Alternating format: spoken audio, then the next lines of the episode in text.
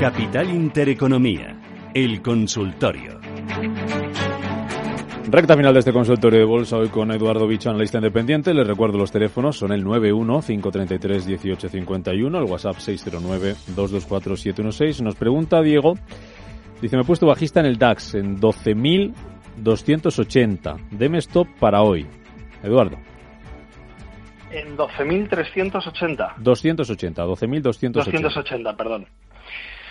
Bueno, a ver un segundito. Voy a abrir el, gráfico. Aquí lo tenemos. Vale. Lo que pasa es que para hoy justo voy a tener que mirar un gráfico o estoy mirando el diario. Bueno, pero igual nos puede servir. Aquí tengo. Vale. Bueno, eh,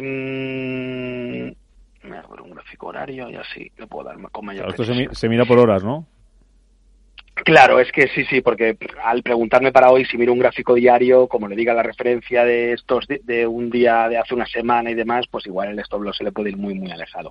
Yo estaba mirando un gráfico horario, aquí lo tengo, y a ver, la clave o el principal nivel de resistencia que encontramos en las últimas sesiones es la zona de los 12.366 puntos. Es un nivel que ha intentado superar en numerosas ocasiones en gráfico horario y no ha sido capaz, así que si tuviera la posición bajista en, el DAX, eh, colocaría el stop loss en, la superación de los 12.366 puntos. De momento parece que le cuesta bastante, bastante dicho nivel, pero hay que tener en cuenta que de momento parece que está consolidando el último, el último tramo alcista alcanzado y vamos a darle un nivel de objetivo eh, si aplicamos los procesos de Fibonacci, el primer nivel de parada o el nivel de soporte estaría situado en los 12.187 puntos. O sea, ese sería el primer nivel objetivo, por si quiere cerrar posiciones cerca de dicha zona. Y si no, el siguiente nivel objetivo estaría en los 12.143 puntos, que coincide con el 50% del último tramo alcista. Así que esos tres niveles a tener en cuenta. Otra consulta nos dice ¿Me podría dar precios de entrada y salida de Gestamp y Zardoya? Y luego hay otro, otro, oyente que también pregunta por Gestamp. Como ve el analista, entrar en mínimos en Gestamp. Gestamp y Zardoya. Vale, Gestam y. Vale.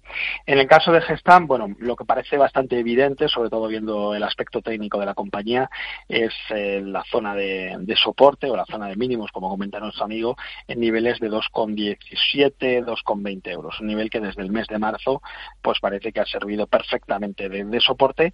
Y lo que sí que tengo claro es que en el caso de tomar posiciones, que no me parece mala alternativa, siempre y cuando el stop loss esté bastante ceñido para evitar cualquier susto, eh, en zonas cerca de mínimos, porque hemos visto además, hemos observado divergencias altistas en algunos de los principales indicadores técnicos, como puede ser el MAC. Así que cualquier precio cerca de niveles de 2,20 puede ser buena zona de compra y stop loss en cierres por debajo de 2,14 euros. No me parece mala alternativa, pero insisto, muy importante en estos casos siempre ajustar el stop loss, porque en el caso de Gestam, si perdiera la zona de los 2,14 euros, estaríamos hablando de la pérdida de los mínimos históricos y por lo tanto entrar en una situación de caída libre, lo cual tiene bastante, bastante riesgo si no operamos con stop loss. Y la otra era Zardoya. Sí, y en el caso de Zardoya, vamos a cargar el gráfico. Vale, en el caso de Zardoya, eh, vemos como una cerró en 6,17 estamos observando como, bueno, tras recuperar prácticamente el 50% de toda la caída que había experimentado previamente, en el corto plazo se han perdido las medias de 60 y 200 sesiones. Eh, muy importante observar a cortísimo plazo la zona de los 6 euros, un nivel que está sirviendo de apoyo y que en el caso de perder daría lugar a una nueva corrección hasta niveles de 5,77, 5,80 euros. En cuanto a nivel de resistencia, sería importantísimo ver la superación de la zona de los 6,45 euros y posteriormente los 6,60 que fueron los mínimos vistos hace tan solo una semana, los máximos vistos hace tan solo unas semanas. Pero de momento, a corto plazo, me abstendría de tomar posiciones y en el caso de tomarlas, el stop loss en cierres por debajo de 6 euros. Mm. Eh, consulta también a través de texto. ¿Qué opinión le merece al analista la entrada en Inovio a 28 dólares? Mm, vale, un segundito y no vio que ha estado bastante de moda con todo con todo lo acontecido con respecto a, las vacunas y demás hemos visto como la subida pues ha sido prácticamente vertical y, es que la, cotización ha pasado pues prácticamente de niveles de, de 12 euros a principios de, de 12 dólares, perdón, a principios de mes a estar en torno a los 31,70 dólares. Eh, es difícil hacer un análisis técnico de este tipo de compañías que se mueven al, calor de las noticias, eh, sobre todo, en primer lugar, porque está en situación de subida libre. Hay que recordar que los máximos anteriores se situaban en los 15 dólares y una vez superado esta zona no tenemos ninguna referencia, porque además es que ha, pegado una subida totalmente vertical y, y, como he comentado, la volatilidad ahora mismo a corto plazo es importantísima porque se está moviendo a golpe de noticias. Así que en este caso, si tiene el valor en cartera, eh, es que no le puedo dar ni un, ni un nivel de stop porque es que no tiene referencias en cuanto a, soporte. Eh, en todo caso, pues bueno, teniendo en cuenta los retrocesos de Fibonacci desde los 15 eh, hasta los 30, pues en torno a 25 dólares podría ser un nivel de apoyo en el caso de ver una pequeña corrección, pero insisto, este tipo de compañías ahora mismo eh, no se rigen por análisis técnico y si no está dentro eh, me lo pensaría dos veces o por lo menos eh, esperaría una corrección para, para tomar posiciones, pero insisto, muy, de momento de alto riesgo la consideraría. Ahora vamos con otra última consulta, Eduardo, pero antes cuéntame, cuéntanos algo sobre las dos petroleras británicas Shell o BP que hoy son noticia por esas previsiones y ese impacto que decía, que decía Shell por todo el tema del, em, del crudo. ¿Cómo están este sector en general y estas dos compañías en particular? O a lo mejor también la nuestra, Repsol, ¿cómo la ves y como oportunidad ahora mismo o no?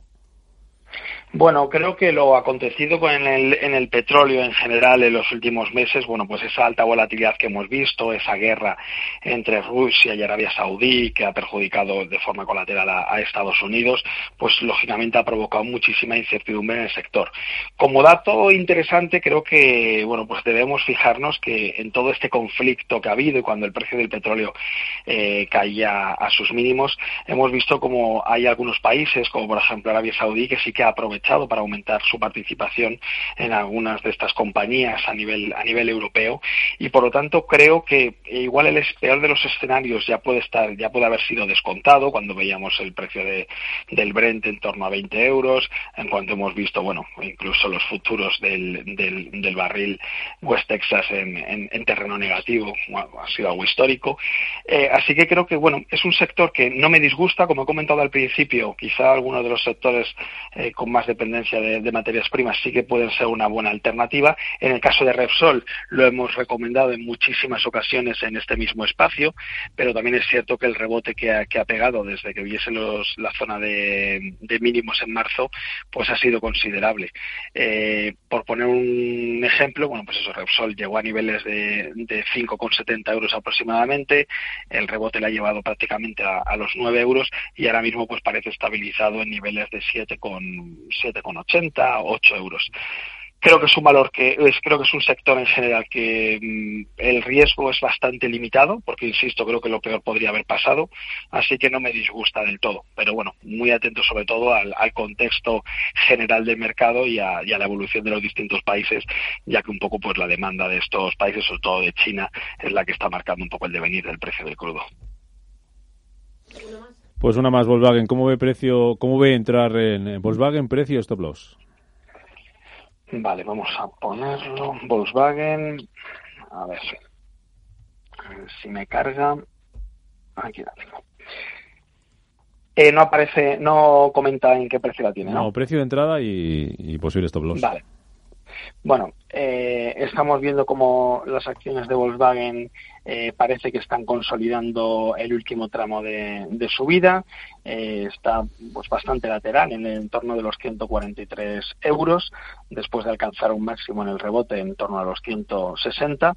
Y de momento, si no perdiese niveles de 138 euros y medio aproximadamente, sí que creo que puede ser una buena alternativa para tener en cartera, ajustando el stop loss, porque si pierde ese nivel podríamos asistir a un nuevo tramo bajista con primer objetivo en los 128 euros, casi de un nivel de apoyo importantísimo. Y, si, para aquellos que quieran tomar posiciones eh, tranquilamente a medio plazo, pues insisto, esa zona de 128 puede ser una buena, una buena zona de acumulación. Eh, de momento, rango lateral y por lo tanto, eh, si ajustamos el stop loss, creo que el riesgo es bastante limitado. Pues Eduardo Bicho, analista independiente. Oye, que gracias por ayudarnos y sobre todo por enseñar a los oyentes y, mostrarnos los gráficos a través de la radio. Oye, ¿vacaciones para cuándo? Bueno, pues a ver si en agosto algunos días me, puedo escapar, pero de momento aquí al pie del cañón. Bueno, ahí estamos, pegados a los eh, mercados. Eh, pues Eduardo, muchísimas gracias por ayudarnos, que tengas buen día, cuídate mucho y hasta la próxima. Un abrazo. Muchísimas gracias a vosotros. Gracias, gracias. Les recuerdo que hoy tenemos un programa especial a partir de las 11 de la mañana. Vamos a hablar de la financiación alternativa para la pequeña y mediana empresa. Nos van a acompañar hoy Gregoire Lestapis, CEO de October, Eloy Noya, Institutional Director de Altria Corpo y también nos va a acompañar Pablo Simón Jiménez. Él pertenece a DBDO. Vamos a hablar del COVID-19. Este COVID, eh, cómo está impulsando la financiación alternativa en las pequeñas y medianas empresas. Vamos a ver si hay un antes y un después para esta financiación no bancaria. ¿Cuáles son las vías de financiación habituales de las empresas? Si ha fallado la financiación bancaria en cantidad, también en agilidad. ¿Cuál ha sido el papel de los préstamos ICO y de los avales del Estado? ¿Cómo han funcionado? ¿Si han cubierto las expectativas? Eh, el apoyo del Gobierno también a las plataformas de crowdlending que ha pedido la industria y que finalmente han conseguido. Y bueno, vamos a intentar formar, educar y abrir un poquito la mente a esa financiación alternativa a la bancaria. Será, como digo, a partir de las 11 eh, de la mañana en Capital Intereconomía. Enseguida abriremos nuestro foro, no, foro de la inversión, sí, y después consultorio de fondos. Pueden ir llamando con Félix González, eh, socio director de Capitalia Familiar EAFI. Félix González en Radio Intereconomía en el consultorio de fondos.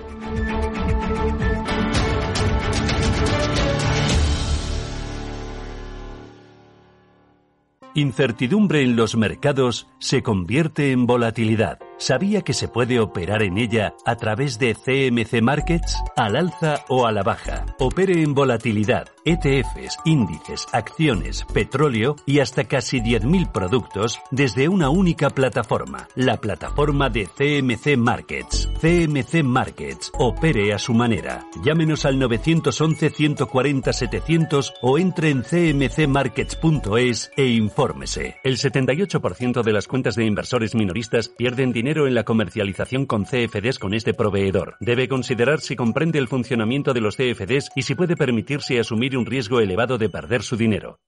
Los miércoles a las 11 menos 20 de la mañana en Capital Intereconomía, no te pierdas el espacio de asesoramiento financiero con los expertos de Caser, porque tener un buen asesoramiento es Caser Asesores Financieros. Está en una situación muy complicada, muy adversa. Queda mucho partido por delante, se le puede dar la vuelta a esto. Las remontadas no son una cosa mía, son una cosa nuestra. Nos toca remontar. En Santander estamos poniendo todo nuestro empeño y solidez para hacerlo posible y para que este verano puedas viajar y apoyar a nuestro turismo. ¡Vamos! Cuando tenía el colesterol alto, vivía con miedo. Pero aprendí que solo hay que temer aquello que no se controla. Hace un tiempo me recomendaron LipoHelp de Laboratorios Marnis, cuyo contenido de arroz de levadura roja contribuye a mantener los niveles de colesterol. Y estoy encantada. Mi corazón saludable y yo más tranquila con LipoHelp. Pide LipoHelp en herbolarios, para farmacias y en parafarmacias del corte inglés. Más información en marnis.es.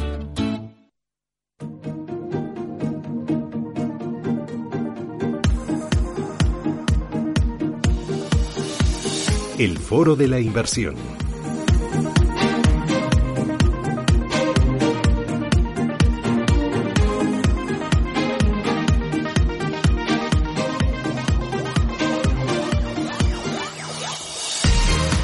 y 22 minutos de la mañana, Foro de la Inversión, en el que tenemos la oportunidad de saludar a Gonzalo Paradas, que es director de inversiones de eWealth de Open Bank. Gonzalo, ¿qué tal? Muy buenos días.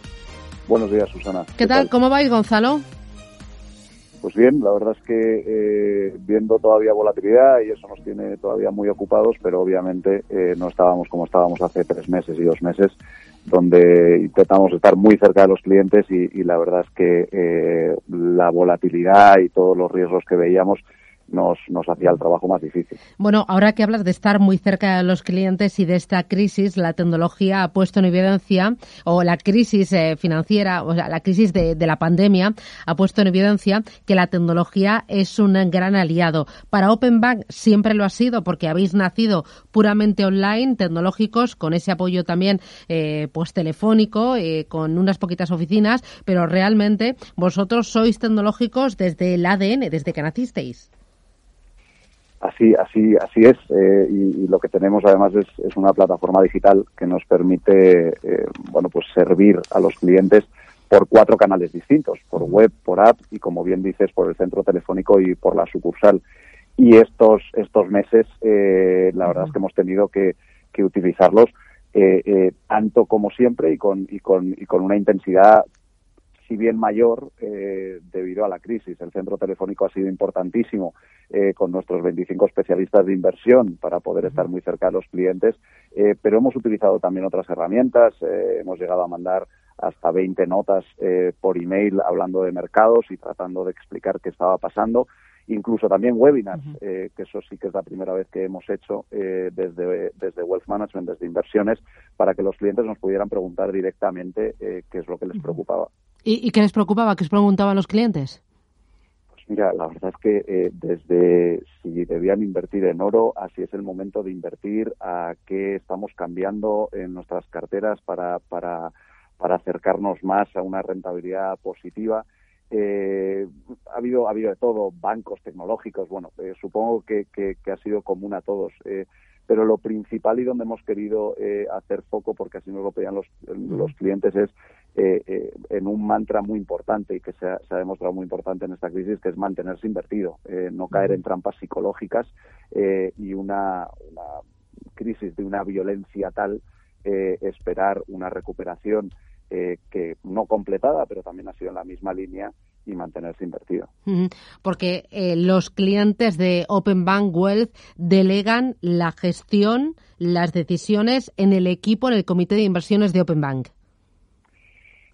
Sí, sí y no, eh, Susana. Eh, los clientes dentro de, de Open Bank Wealth, eh, lo que tratamos, y, y, vuelvo a lo que decías de tecnológico, al tener una plataforma digital, eh, nos permite que, que, que, todo nuestro servicio sea escalable, pero a la vez poder customizar la experiencia de cliente. Entonces, en Open Bank tratamos de, de ofrecer eh, todas las herramientas para invertir a diferentes tipos de clientes. Entonces, sí tenemos una delegación de la gestión, que es nuestro RoboAdvisor, nuestro servicio de RoboAdvisor, desde 500 euros eh, y para todos, pero también tenemos la plataforma de ejecución que llamamos Tú Inviertes, donde los clientes, eh, y además hemos visto incrementos importantes en las operaciones, pueden operar en más de 1.500 fondos de más de 75 gestoras sin, sin ningún coste añadido ni de custodia ni de depositaría, uh -huh. planes de pensiones que tenemos hasta 45 diferentes, acciones de más de 25 mercados, 700 ETFs, warrants, etcétera. Uh -huh. También eh, sí que hemos visto, y en, en la crisis también, eh, eh, esto ha servido de de alerta como algunos clientes queriendo ejecutarlo por ellos mismos necesitan algún ejemplo, alguna alternativa, alguna guía. Y hay una herramienta eh, que llamamos Construye tu cartera. Les ha ayudado mucho porque porque pueden invertir a través de ejemplos eh, en fondos activos, en fondos indexados, pero en una cartera diversificada uh -huh. con costes totales además muy reducidos de 0,36, que es un tema eh, que obviamente está muy en boga eh, y también se ha utilizado bastante. Os amoldáis entonces a las necesidades, al nivel de educación y también al patrimonio de cada uno de los clientes. Sí, eh, pues esto es, es, una pregunta muy importante. Como te decía el RoboAdvisor, eh, desde 500 euros eh, puedes, puedes invertir y además desde 500 euros tienes las mismas carteras y la misma diversificación y la misma excelencia en la inversión que si invirtiera 500.000 euros. Es decir, eh, el, el, patrimonio no es eh, un arma para segmentar, ni muchísimo menos. Lo que, lo que hace que demos un servicio u otro son las necesidades y los comportamientos de los clientes. ¿eh? Uh -huh. Cuando hablas de necesidades te refieres al perfil de riesgo de los clientes, ¿no? Y también al momento en el que van a necesitar el dinero, la liquidez. Sí, sí, por supuesto, pero también eh, qué parte de su patrimonio lo quieren delegar a Open Bank Wealth, qué parte eh, uh -huh. ellos quieren invertir a través de fondos, a través de acciones, eh, es decir, que puedan tener todo lo que creemos que un inversor puede necesitar. Y eso es lo que nuestra plataforma digital esperamos eh, que les esté brindando y, queremos servirles con eso. Has mencionado antes el tema de los costes. El tema de los costes dentro de las necesidades del cliente o de sus prioridades, ¿en qué lugar está? O sea, ¿qué buscan? Eh, facilidad, acceso a una cama de vehículos y también de gestoras, eh, costes, transparencias. Em, si tuvieras que hacer una lista, los costes, ¿cuánto le importan al cliente?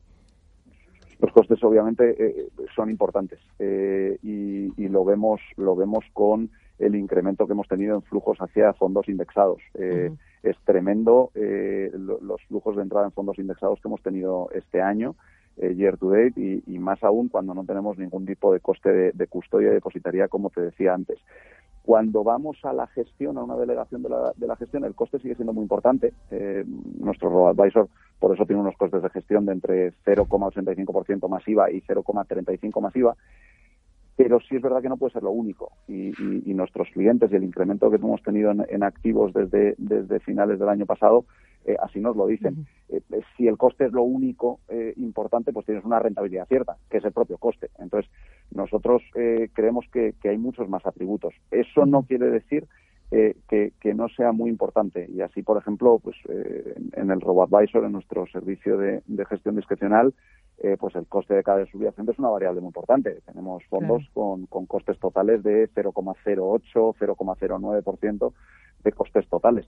Pero claro, no lo seleccionamos solo por eso. lo seleccionamos principalmente por su potencial de rentabilidad también por costes bajos, obviamente, y, por la replicación eh, y, operativa del, propio subyacente. Mm, y en esas carteras que vosotros gestionáis, ¿también metéis eh, fondos de gestión activa y también indexados? ¿Ambas cosas combináis? Pues sí, eh, y esto además lo hacemos porque creemos que, nos, nos, permite tener muchas más herramientas y es como tener una caja de herramientas mucho más grande. para nosotros nos sirve para dar rentabilidad ajustada por riesgo de manera mejor. Eh, y, te, pongo un ejemplo de, dos extremos. Eh, nos enfocamos en indexados donde tiene sentido y así eh, pues las estrategias más arriesgadas, la gran mayoría de los subyacentes y por tanto los pesos están en fondos indexados, en fondos de gestión pasiva, pero en cambio la estrategia más defensiva, ahora mismo solo tenemos un 36% en, en fondos indexados. ¿Por qué? Bueno, porque en renta fija no queremos estar en todas las clases de activo indexados en índices donde el que más pesa es el que más deuda ha emitido, por tanto, el que más endeudado está. Entonces, al final, eh, eh, esto no es un, mantra de hay que estar indexado, no. Creemos que nos permite tener muchas más herramientas y allá donde vamos a necesitarlo, por ejemplo en renta variable, vamos a extrapolar muchísimo la selección hacia, hacia indexados, como te decía, con costes totales de 8 puntos básicos, de 9 puntos básicos, de 12. Pero ahora en vuestras carteras, ¿qué pesa más, la gestión pasiva o la gestión activa? Pues como te digo, en, los más en los más arriesgados. O sea, depende, o sea, vosotros fluctuáis, o sea, sois totalmente flexibles, os adaptáis al cliente, os adaptáis también al mercado. Totalmente. Eh, en la estrategia más agresiva de nuestro robo-advisor, eh, Dubai, hoy estamos por encima del 60% en, en estrategias indexadas, mientras que en Kuala Lumpur, que es la más defensiva, un 36%. Esto es porque, en, en, te pongo un ejemplo, en bonos corporativos high yield, eh, es muy difícil que, nos veas invertir en indexados, eh, porque no queremos estar expuestos a los más endeudados, sino ser muy selectivos en aquello que veamos de, manera mejor y, y, más positiva en el momento. Ya. dos cositas más que me interesan, Gonzalo. Una de ellas, ¿número de clientes? pues Susana, me vas a perdonar, pero es algo que eh, por política de, grupo no, no, te puedo compartir. Sabía, pero te lo tenía que preguntar. Igual que el volumen, el patrimonio gestionado. Sé que me vas a torear, pero te lo tengo que preguntar. Lo que te puedo, lo que te puedo decir es que, eh, y además entiendo que, puede ser de interés para ti y para los oyentes, eh, lo que llevamos de año hemos tenido incrementos importantes en nuestro servicio de RoboAdvisor, en un 41% de incremento en activos, en el broker, en acciones, ETFs y warrants, ha sido espectacular y nos dará para mucho análisis en, los meses que quedan porque hemos visto un incremento en clientes del 58% versus el año pasado y en operaciones del 107%. Eh, y además una cosa que nos hace muy, muy, felices eh, es que estamos llegando a, nuevos clientes. Hemos, el mayor crecimiento lo hemos tenido en la franja de edad entre 25 y 40 años, eh, con un pico en, en 31 años. Seguimos teniendo el porcentaje más importante en el tramo entre 40 y 50, seguido de 50 y 60, pero, pero esto nos, nos ha alegrado mucho porque vemos nuevos inversores entrando en un momento de, volatilidad eh, muy importante y donde se puede aprender mucho. Mm, me has dicho que el número de clientes del broker ha crecido un 58%.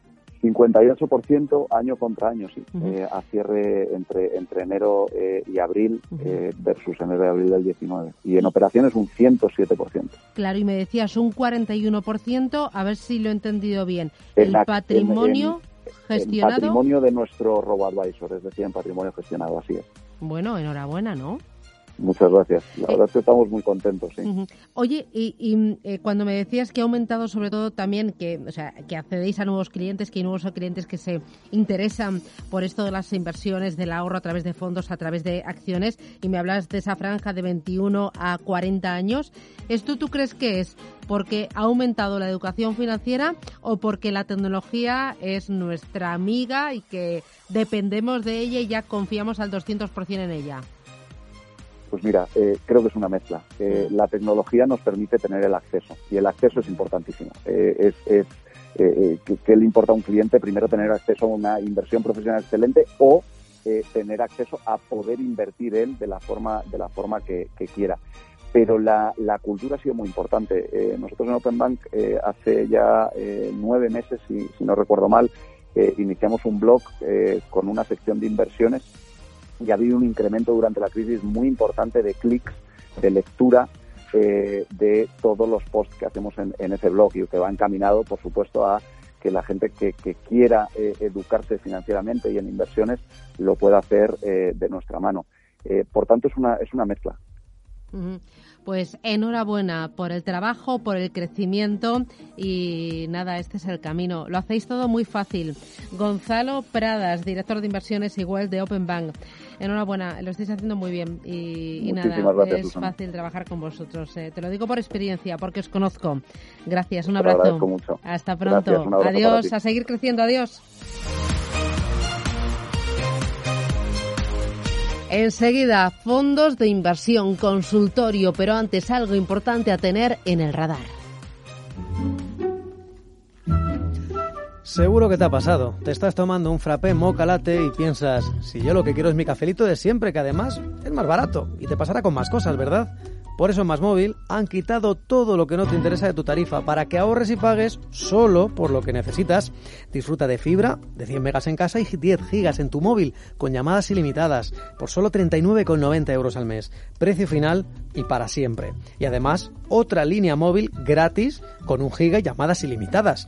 Llama gratis al 1499. Más Móvil. Ahorra sin más. Si caminas solo, irás más rápido. Si caminas acompañado, llegarás más lejos. Luna Sevilla es su asesor patrimonial de referencia. Prestando nuestros servicios como agentes de Caser Asesores Financieros, somos una empresa con amplia experiencia profesional y una clara apuesta por la formación de calidad, la información transparente y objetiva y por el asesoramiento financiero personalizado y continuado. Si desea más información, visite lunasevilla.es o llámenos al 91 762 3442. Oye, busca el 10. ¿Por qué? Porque te lo mereces.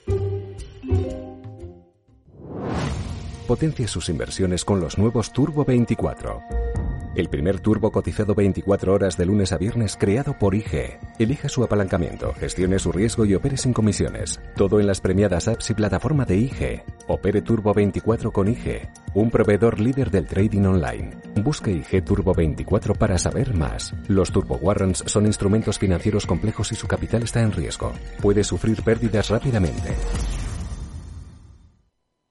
Descarga la aplicación de Radio Intereconomía. Nos podrás escuchar en cualquier sitio. La forma más fácil de sintonizar con la mejor y más completa información económica. Radio Intereconomía en las plataformas Android e iOS. Emisión en directo, noticias, podcast. Descarga nuestra aplicación. Radio Intereconomía. Di que nos escuchas.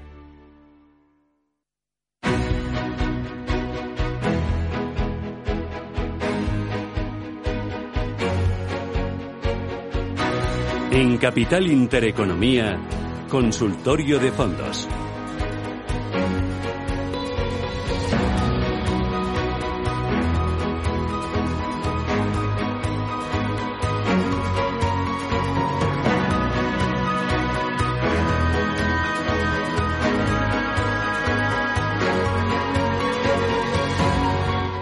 Con Félix González, Félix, eh, socio director eh, general de Capitales Familiares AFI. Félix, ¿qué tal? Muy buenos días. Buenos días, Susana, ¿cómo estáis? Eh, fenomenal, pues de martes casi de julio. Algunos compañeros ya nos están hablando de las vacaciones porque ya hoy es su último día, se coge en julio y bueno, pues nos están dando un poquito de envidia, pero bueno, bueno, eh, habrá que superarlo, ¿no? Luego nos tocará a nosotros. Bueno, que, exacto, que disfruten, que ha sido una temporada, una temporada complicada y, todo el mundo se lo merece. Claro, yo que disfruten, que descansen y que vengan con mucha fuerza luego a la vuelta y que vengan sobre todo sanos, sanos. Eh, oye, los mercados, ¿cómo lo estás viendo tú todo esto? Pues mira, estaba mirando ahora precisamente los gráficos antes de, entrar en antena y, y, la verdad es que desde la última vez que hablamos, hace aproximadamente 15 días, la situación no ha cambiado nada, no nos han clarificado nada. Llevamos en en el caso de las bolsas, bueno, la renta fija prácticamente ni existe ya como mercado, pero, pero la renta variable, eh, llevamos 15 días en una dinámica de, movimiento lateral en, los índices.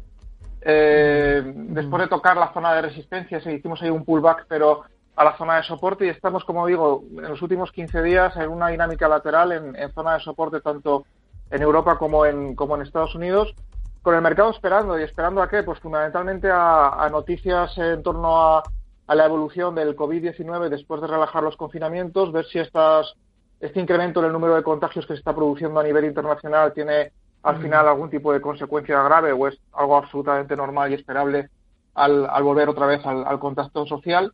Y si efectivamente al final pues no vemos que, que haya un incremento significativo del número de fallecimientos y los sistemas sanitarios pueden digerir este aumento de contagios con normalidad, pues posiblemente los mercados saldrán de esta situación al alza porque la tendencia de fondo sigue siendo alcista, pero como digo, bueno, estar en zona de soporte siempre es un riesgo y hay que hay que vigilarlo día a día. Ya. Eh, está al otro lado del teléfono Vicente Baró. Vicente, ¿qué tal? Buenos días. ¿Qué tal? Muy buenos días. Que es director de contenidos de FINEC. Oye, ayer te estuve viendo en un pedazo evento con gestoras internacionales. Cuéntame qué fue eso. Bueno, y hoy tenemos la segunda parte, ¿eh? o sea, que se queda conectado o sea, hoy tenéis el, segundo plato.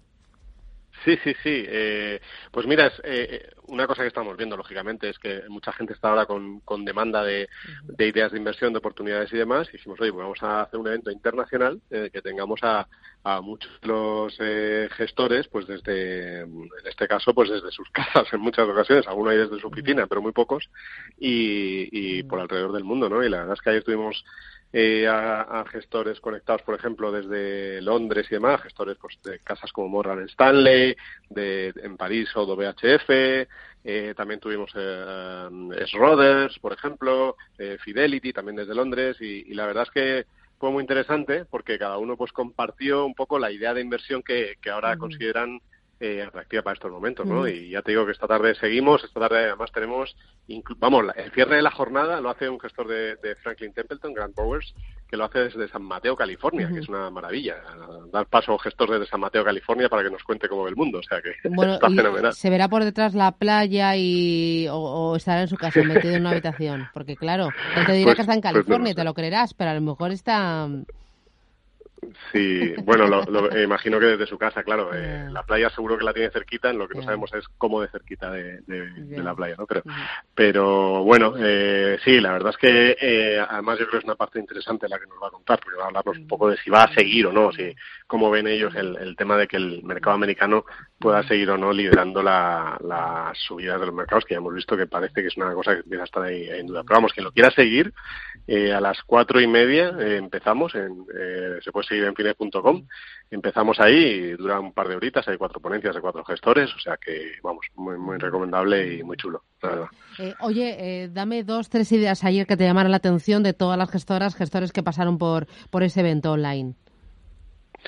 Sí, mm, la primera es que los gestores siguen viendo eh, la tecnología como fuente de oportunidades, tanto por la vía de la inteligencia artificial como por la vía directamente de la conectividad, del 5G, piensan que aquí prácticamente estamos en, el inicio de un cambio que ni nos imaginamos en cuanto a, lo que va a suponer para los negocios de, eh, de mayor productividad, mayor acercamiento al, usuario final, con, con las reservas lógicas que de, privacidad y demás que todo el mundo tiene, pero bueno, creen que eso, que eso es un tema que poco a poco se va a ir, se va a ir adecuando a lo que la gente pide y ese, ese sería uno de ellos. Luego, otra idea que además la comentó, eh, la comentaron desde Sodes, que es eh, el, cambio climático.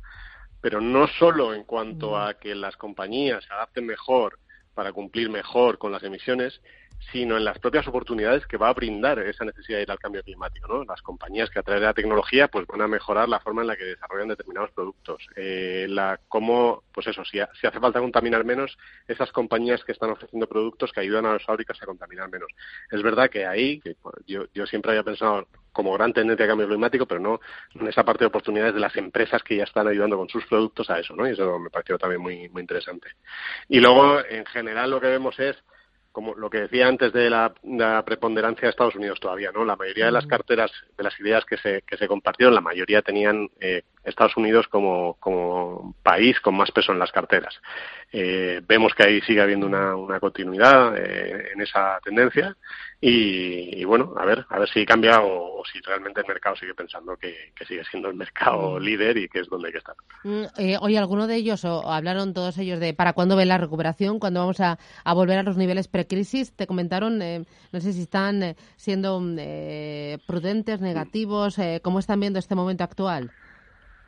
La verdad es que estos gestores en concreto que participaron ayer eh, estaban eh, positivos en cuanto ten, en cuenta que ellos traen una oportunidad de, inversión o dónde están viendo una oportunidad de inversión ¿no? y, por lo general además yo creo que, casi sin excepciones eh, sus fondos o, los que comentaron ayer o están en máximos o muy cerca de máximos o sea realmente si hiciéramos esta pregunta a ellos dirían bueno yo yo ya he vuelto a los niveles en, la idea que tengo ya he vuelto a los niveles precrisis ¿no?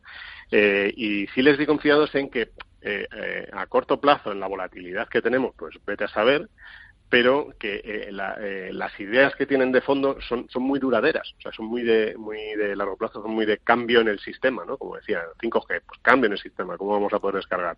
Cambio climático, pues es evidente, ¿no? Que, que mm, ahora, eh, durante estos meses de COVID ha pasado a segundo plano, pero ya tenemos ahí esto lo que hemos visto de Macron, como empieza a, ir a, unirse otra vez a ideas verdes. y luego Estados Unidos, pues eso. La... Entonces, yo sí que veo que ellos están como muy confiados en que a pesar de, lo, de todo lo que está sucediendo, de los cambios sociales, de la caída del consumo y demás, hay unos sectores que van a ser ganadores y son, o ideas que son ganadores por los que ellos están apostando ahora. por eso les vi yo bastante confiados, la verdad. Mm, para hoy, el segundo plato, ¿quiénes van a pasar por, por este evento? Sí, pues hoy tenemos, ya te digo, hoy desde las... Eh, desde las cuatro y media vamos a tener a, Grant Bowers, que, es eso, gestor de, desde California, que va a estar eh, en, ese es el, último de la tarde. Luego tenemos a Nordea, en este caso, fíjate, es que a mí esto me encanta, entrando desde Copenhague, vamos a tener a, a Jensen, además, que es una eh, gestora pues eh, que lleva los equipos de, renta variable fundamental de, Nordea y que, y que yo creo que nos va a comentar un poco, eh, antes de hablar yo del cambio climático, ahora de todo lo que tiene que ver con buen gobierno, sostenibilidad, todo esto. Tenemos también, que es quien abre hoy la, la, a las cuatro y media, Alex Araujo, que es un gestor de Manji. Eh, él va a hablarnos, sabéis que el año pasado las, las compañías de, relacionadas con infraestructuras fueron, fueron fenomenal. O sea, el fondo, por ejemplo, que Alex gestiona el año pasado un 37%, si no me equivoco. Y, bueno, ha habido ahí también mucho movimiento en estos últimos meses a ver cómo ha movido él esa cartera. Él es el gestor de este, de este fondo de infraestructuras de Manji, que también fue el año pasado, a ver qué nos cuenta. Y luego tenemos, eh, eh, desde Nueva York va a entrar eh, George Safai, de BNY Melon, eh, muy interesante además porque eh, él nos va a hablar un poco también de las oportunidades en tecnología y ayer hablando con él nos contaba que tiene su casa, en su casa tiene nada más y nada menos que 150 dispositivos conectados. O sea, todo domotizado. Eh, yo creo que, el café se lo hace la máquina dándole órdenes por voz. O sea, una pasada. Entonces él nos va a hablar también de, desde luego, experiencia propia tiene, de esas tendencias en, tecnología y en conectividad que, nos pueden cambiar también eh, muchas, muchas de las cosas que hacemos. Eh, oye, ¿se puede conectar al que quiera? El que quiera, sí. Tenemos un, vamos, si entras en el quien entre ahora en fines.com, ahí hay una barrita rosa, que ahí está el enlace para, para conectarse, que pone en vivo hoy desde las 16.30. Simplemente hay que unirse a ese grupo de, de BIOS o directamente estar viéndolo desde las cuatro y media ahí en el grupo. Además, la gente puede interactuar, puede mandar preguntas, puede eh, votar las presentaciones de los gestos que más le gustan. O sea que, que no solo es eh, escribir las ideas, sino también interactuar, que es una cosa bien chula. Pues Vicente Baro, enhorabuena. Nos conectaremos esta tarde y nada, estaremos pendientes de lo que dicen esos gestores. Oye, 150 aparatos, o sea, mm, eh, mm, dispositivos, ¿no? Tenía, me he dicho. Sí, es que además le llamamos para hacer la prueba previa que hacemos y le dijimos, ah, es bueno que te conectes cerca del router. Y entonces de pronto abrió tres armarios, Mi casa que es tres armarios, seis o siete routers. Una barbaridad. Y entonces, efectivamente, lo que nos decía es que eh, prácticamente, eh, pues eso, toda la casa la tiene conectada y cada cosa que, casi cada cosa que hace, el problema es cuando se cae internet, pero bueno, bueno, bueno. tema. Bueno, el problema también lo tenemos tú y yo cuando se cae internet, lo tenemos todos, aunque tenemos eh, menos cosas conectadas, pero sí, la verdad es que es tremendo la dependencia que tenemos de, de internet y de la tecnología. Oye, enhorabuena, que vaya todo muy bien esta tarde y ya me contarás. Gracias, Vicente. Muchísimas gracias. Eh, oye, tú eres mucho más prudente, ¿verdad? Eh, eh, sí, Susana. Sí. Sí, Eres más prudente. Sí, sí, porque el mercado de momento no, no, nos está dando una señal clara en, en ningún sentido. Eh, como decíamos, hay un factor ahora que es un factor puramente sanitario que es muy nuevo para los mercados. Realmente en los últimos años o en las últimas décadas nunca hemos tenido que pasar por una situación parecida a la actual y es además un, un factor que es eh, difícilmente predecible para los mercados. ¿no? Y por lo tanto, pues perfectamente podríamos estar dentro de un mes y medio atacando zona de máximos, como volver a romper eh, esta zona de soporte y acercarnos a los mínimos del pasado mes de marzo, ¿no? Y todo ello dependiendo fundamentalmente de cómo vayan evolucionando las noticias en torno al, COVID-19. ¿no? Incluso también para los fondos ligados a la tecnología que este año lo están haciendo fenomenal. El problema es que en las ideas eh, de medio y largo plazo, pues estas de tecnología, inteligencia artificial, el tema de agua, por ejemplo, medio ambiente, etcétera, todo eso está muy bien cuando tienes un mercado normal, ¿no? Cuando el mercado puede cotizar, pues, pues un escenario macroeconómico y financiero más o menos estable eh, a medio y largo plazo. Pero en una situación disruptiva como la que estamos actualmente, en la que puede haber un factor que, que directamente ponga eh, el pie en el cuello de la, de la economía, ¿no? Y que, y que incluso amenace la, la propia supervivencia del sistema eh, económico y financiero como, como está concebido actualmente, pues eh, al final, como vimos en febrero y en marzo, no se salva nadie. Eh, al final hay una, una huida hacia, hacia la protección del dinero, a la protección de la riqueza, y, aunque tengas una buena idea, aunque tengas, seas una buena empresa, el inversor financiero va a sacar tu dinero de ella y va a proteger su dinero, ¿no? Porque lo primero es, es defender, ¿no? Esa, esa seguridad de, del dinero y, ya habrá momentos más adelante cuando la situación se clarifique de, de, volver a tomar posiciones de riesgo. Eso es lo que hemos visto en todas las crisis, en todos los cracks bursátiles a lo largo de la historia y también lo hemos visto durante la caída que se produjo en febrero y en marzo. Otra cosa es que luego esas compañías, esas ideas, recuperen más rápidamente que otras, pero inicialmente en febrero y en marzo cayeron. Y además, si el mercado tiene que caer fuerte o si el mercado va a caer fuerte, obviamente lo va a caer, va a caer fundamentalmente a través de las compañías que más han subido o mejor han recuperado en, en las últimas semanas y en los últimos meses. ¿no? Eh, voy a ir con los primeros oyentes para que nos vayan planteando sus dudas. Jaime, buenos días. Muy buenos días. Eh, buenos días. Quería preguntarle al señor González. Eh, he oído que el mercado no, no, no, está, no está dando señales claras en este momento y que, seguramente eh, habría que esperar. Pero en cualquier caso, si hablamos de renta fija, ahora mismo tengo deudas, perdón, dudas importantes porque no sé en qué en qué segmento o en qué o, en qué categoría debiera estar ahora. Por un lado se habla de eh, Fitch, concretamente ayer hablaba del peligro de la, de la posible iliquidez en, en compañías, en la deuda de compañías que eh, están siendo calificadas a, la baja, digamos, en cuanto a su nivel de calificación, de rating. Y por otro lado, están hablando también de, eh, de que la inflación, o sea, que la inflación parece ser que en algunos trimestres subirá. Entonces no sé en qué tipo de renta fija cabría estar en este momento para, para ganar algo o para, eh, para tener algún beneficio o por lo menos no perder. Pues esa era la pregunta sobre pues renta fija, básicamente. Estupendo, gracias. Perfecto, Jaime. Mm. A ver, como comentaba anteriormente, el, mercado de renta fija está ahora tremendamente distorsionado por las políticas monetarias expansivas de los bancos centrales. De hecho, es un mercado prácticamente totalmente intervenido ahora mismo y, si cabe aún más en, el caso de, Estados Unidos, en donde incluso la Reserva Federal está comprando directamente en las últimas semanas ETFs de renta fija corporativa, tanto fundamentalmente vamos en el, segmento de, alta calidad crediticia, ¿no? Em, pero también ha, hecho algo también en, high yield, ¿no? Em, por tanto, es, es difícil ahora mismo saber a nivel fundamental hacia dónde vamos porque porque el mercado de renta fija está completamente alejado de los fundamentales en estos momentos, como digo, por una intervención de los, de los bancos centrales. Yo lo que sí que tengo claro es que el riesgo que, tenemos ahora mismo en una inversión, por ejemplo, en deuda pública a largo plazo, eh, comparado con lo que podemos ganar adicionalmente, es, muy desequilibrado. Por lo tanto, yo en estos momentos no, estoy tomando ninguna posición en, en, deuda pública con carácter general. Bueno, de hecho, no tenemos mm, prácticamente nada de renta fija en, en, cartera porque creemos que la renta fija debería ser el complemento de seguridad dentro de la cartera y no nos da ninguna seguridad en, este momento. Por contestar un poco de forma más concreta a don Jaime, yo lo que haría si, quisiera tomar eh, renta fija ahora mismo, me iría hacia vehículos de inversión o fondos que tengan una capacidad de gestionar flexiblemente su, cartera eh, para que se puedan adaptar rápidamente a un cambio de circunstancias de mercado. Inflación no creo que vaya a haber por ahora, por lo tanto ese riesgo no, no lo tenemos.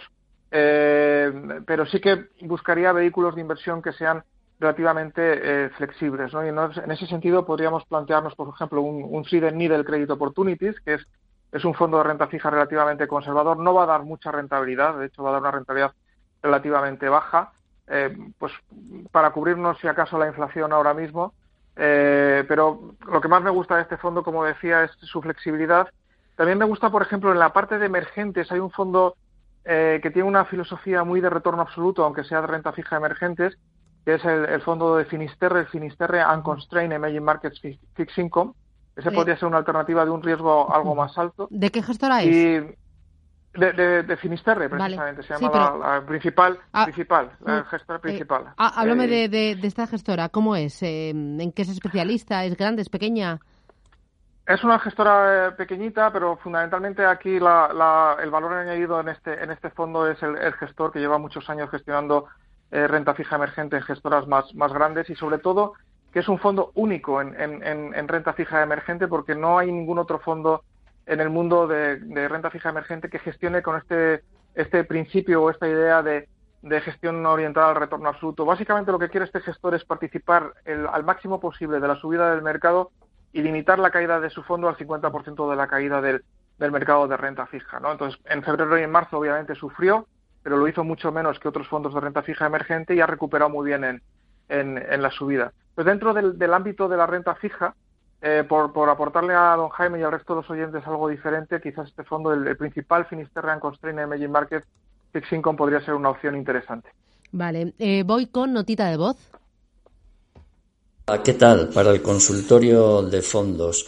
En el programa ya se ha tocado el tema fondos divisa cubierta. Voy a añadir una cuestión más. Si invierto en un fondo en dólares con dólar cubierto, estoy exactamente igual de protegido frente al riesgo de divisa que si lo hago en uno en euros con euro cubierto.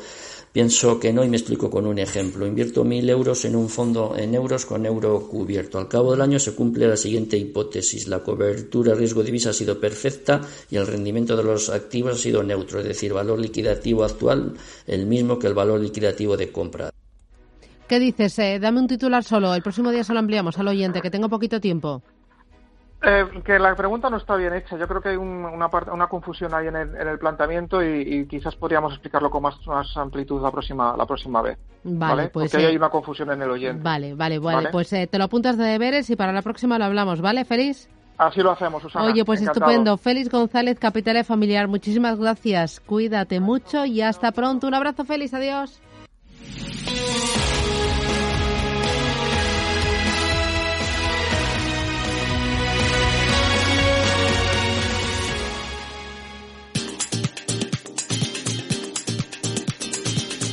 Nuevos hábitos, nuevos look, nuevas formas de maquillarte, nuevos saludos, nuevas metas. Todo ha cambiado y nosotros también. Por eso solo hasta el 30 de junio en las rebajas del corte inglés tienes descuentos en todo lo nuevo que puedas necesitar de Urban Decay y de Kiehl's. Ahora que volvemos a todo, necesitas un plus de protección para sentirte mejor que nunca. En Kiehl's tienes todo lo que buscas para una piel sana y bonita. Cremas faciales, corporales, productos capilares, todo con un 20% de descuento. Y como quieres volver a las calles dándole protagonismo a tu mirada, también tienes un 20% de descuento en todo Urban Decay. Atrévete a completar tu maquillaje con labiales, bases de color y coloretes.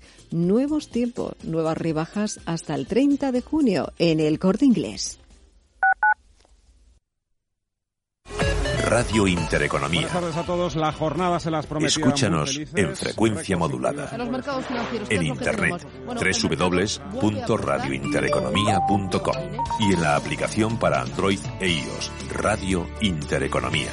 No hay disculpa para estar bien informados. La vida no está para más complicaciones. Por eso, desde hace más de 30 años, en Lexinter Abogados resolvemos problemas como el tuyo. Especialistas resolviendo herencias y divorcios. Lexinter Abogados, un equipo cualificado y comprometido con cada uno de nuestros clientes. Consúltanos sin compromiso. 91 310 0806 o lexinter.es. Lexinter Abogados, resolvemos tus problemas. En Murprotec ponemos todo de nuestra parte para ayudar a que todos los hogares y empresas estén libres de humedades. Por eso destinamos un millón y medio de euros en ayudas directas para proteger su salud. Infórmate de nuestro bono de protección social para familias y empresas. Llámanos al 930 1130 o accede a murprotec.es. ¿Sabía usted que unos pies con problemas pueden paralizar nuestro ritmo de vida? Le proponemos una solución indolora con una mínima incisión y con anestesia local aplicando las técnicas más avanzadas en cirugía del pie. Clínica Jiménez, calle Alcalá 378. Diagnóstico gratuito 91 367 0071. Centro reconocido y autorizado por la Consejería de Salud y la Comunidad Económica Europea. 91 367 0071. Intereconomía clásica. Música clásica en Radio Intereconomía. Todos los sábados y domingos, de 4 a 8 de la tarde, disfruta de la mejor música clásica en la radio.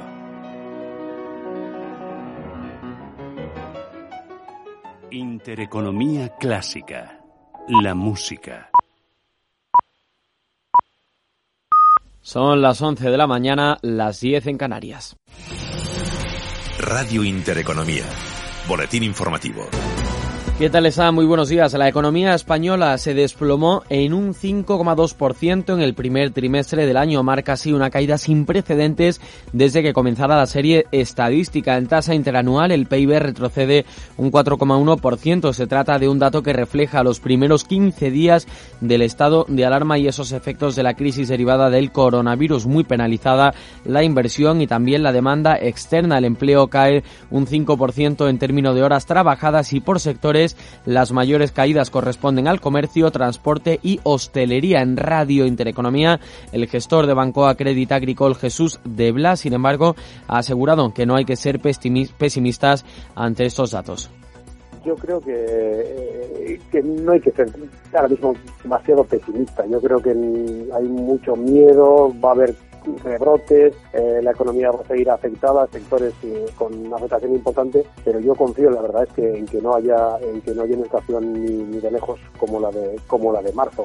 Y este martes la industria eléctrica dice adiós al carbón. Las 7 de 15 centrales térmicas que aún trabajan con esta materia prima en nuestro país van a echar el cierre. Andrea Valencia, muy buenos días. Buenos días. La mitad de las centrales térmicas de carbón de España se apagan hoy definitivamente. Concretamente, siete tendrán que desconectarse de la red porque las eléctricas no han hecho las inversiones necesarias para cumplir con los requisitos medioambientales de Europa.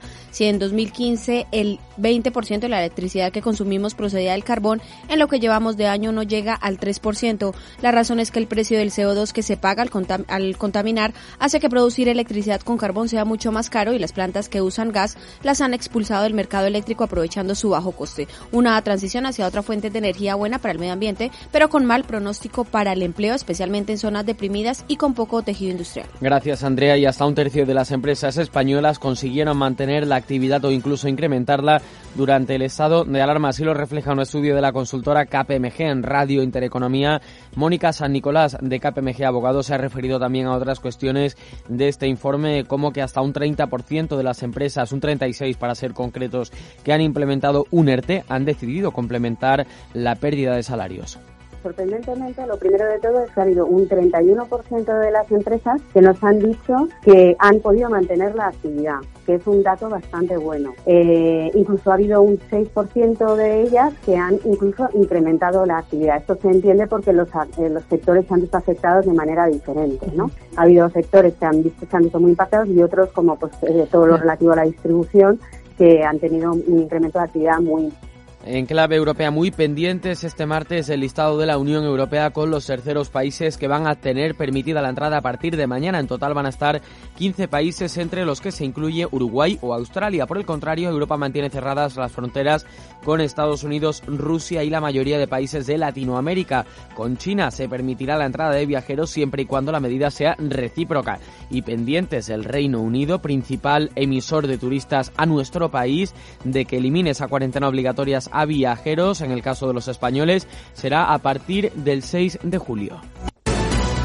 Y en los mercados financieros, las bolsas muy pendientes en la última sesión del mes de la evolución de la pandemia y a los mercados asiáticos. Hoy vemos hasta ahora en los principales índices europeos retroceder recortes generalizados más abultados para el FT100 de Londres de nueve décimas, el MIPTEL italiano que recorta un 0,88%, mientras que el selectivo español, el IBEX 35, se deja en tiempo real un 0,64%, cotiza en los 7.232 puntos. Dentro del selectivo menos cotizadas en positivo hasta ahora, un número de 8, a la cabeza de la tabla lidera los avances ENCE, que se revalorizan un 83%. Le sigue Iberdrola con una subida del 1,47% en negativo. Dos entidades financieras encabezan las caídas. Lidera las pérdidas Banco Sabadell, que descuenta un 3,57%. Otras noticias. El vicepresidente de la Generalitat y miembro de Esquerra Republicana, Per Aragonés, ha avisado al presidente del gobierno, Pedro Sánchez, de que es necesario retomar la mesa de diálogo antes de abordar unos presupuestos generales del Estado. Pero es evidente que para poder avanzar hacia un segundo acuerdo entre dos partes, si el primero no se ha cumplido, pues no tiene muchos visos de que pueda ser un acuerdo fiable, ¿no? Por lo tanto, para nosotros es una cuestión de fiabilidad. Sigan escuchando Radio Intereconomía, ya saben, les dejamos con la última hora de Capital Intereconomía y con ese especial de financiación alternativa. El boletín informativo vuelve dentro de una hora.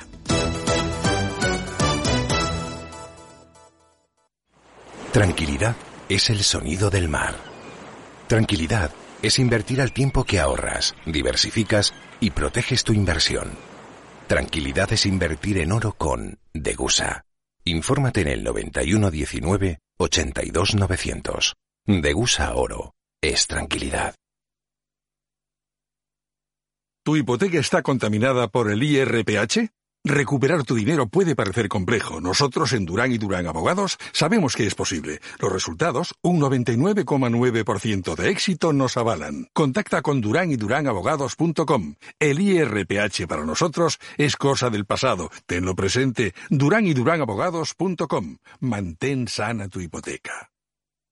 ¿Estás harto de bajas rentabilidades? ¿No quieres seguir pagando altas comisiones?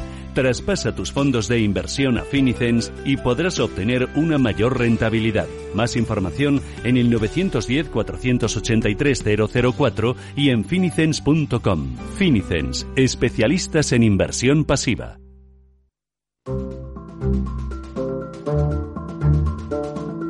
Capital Intereconomía, siempre por delante.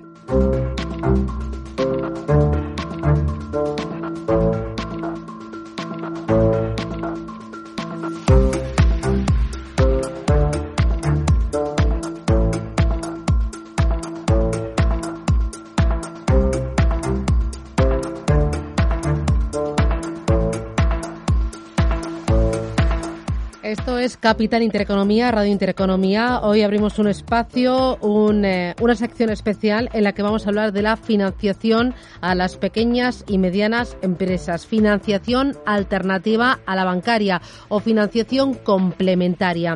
En España hay más de 3.300.000 pequeñas y medianas empresas. Suponen más del 98% del tejido empresarial español. Y ahora muchas de ellas pues eh, están en apuros por este COVID-19, por el encierro y porque se ha parado la economía, la actividad. Muchas intentan regresar, pero les falta algo importante, la liquidez, dinero para hacer frente a su circulante, al pago a sus proveedores, a sus empleados o para iniciar nuevos proyectos, eh, nuevos crecimientos o planes que tenían en la recámara y que ahora pues tenían comprometidos. Vamos a hablar de financiación, vamos a hablar de las alternativas que hay, vamos a hablar también de eh, eh, los préstamos ICOM, si han funcionado, no han funcionado, eh, si ha faltado agilidad. Vamos a hablar también de la financiación bancaria, si es suficiente, si también le falta agilidad y bueno, qué ofertas hay actualmente en el mercado. Nos acompaña para ello Gregoire Lestapis, que es CEO de October en España. Gregoire, ¿qué tal? Muy buenos días. Muy buenos días, Susana. Eh, esta crisis del COVID-19 va a traer algunas cosas buenas y entre esas cosas buenas va a aprender la pequeña y mediana empresa que es necesario para su supervivencia, que es sano, que es saludable, el no depender solo de una única fuente de financiación? Clarísimamente. Yo creo que era verdad antes y cada vez más verdad, para que una empresa no sea rehén de una situación, rehén de su banco o rehén de sus eh, proveedores habituales. Y para esto hay que diversificar. Había que hacerlo antes, hay que hacerlo cada vez más. Bueno, nos acompaña también Eloy Noya, que es Institutional Director de Altria Corp. Eh, Eloy, ¿qué tal? Buenos días.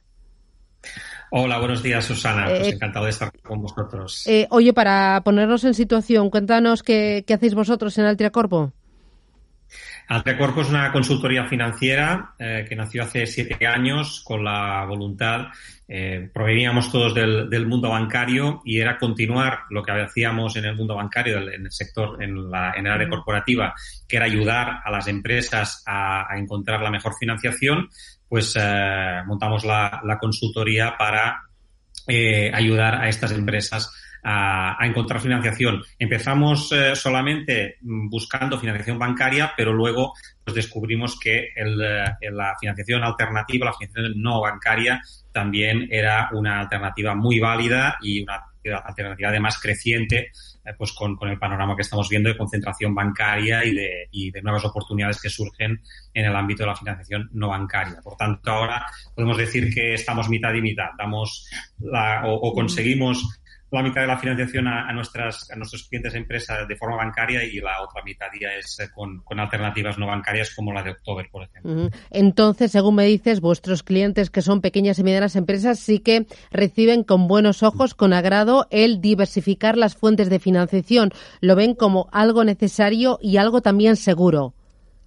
Exactamente, son, son empresas que, en general van bien, a, veces quizás demasiado bien, o sea, la, banca no puede eh, seguir el ritmo de crecimiento que, tienen y por tanto, eh, pues además con el proceso de, concentración bancaria que ha habido, ya no les quedan alternativas eh, en, los bancos. Por tanto, ven con buenos ojos que haya otras alternativas que, que, les aporten los fondos necesarios para, para crecer y, digamos, eh, y tener una, financiación correcta.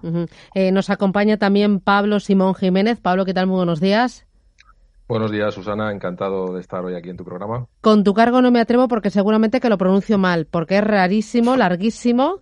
Y, eh, ¿lo puedes decir tú, por favor? Así no me tomo la pata. Sí, Sí, soy responsable de deuda y de refinanciaciones en BDO. Ah, bueno, bueno. Me has hecho, como dice mi, mi hijo, una cobra. Tú me lo has eh, contado en español, pero lo tengo aquí puesto en inglés larguísimo. Y es de BDO, que también sois una consultora.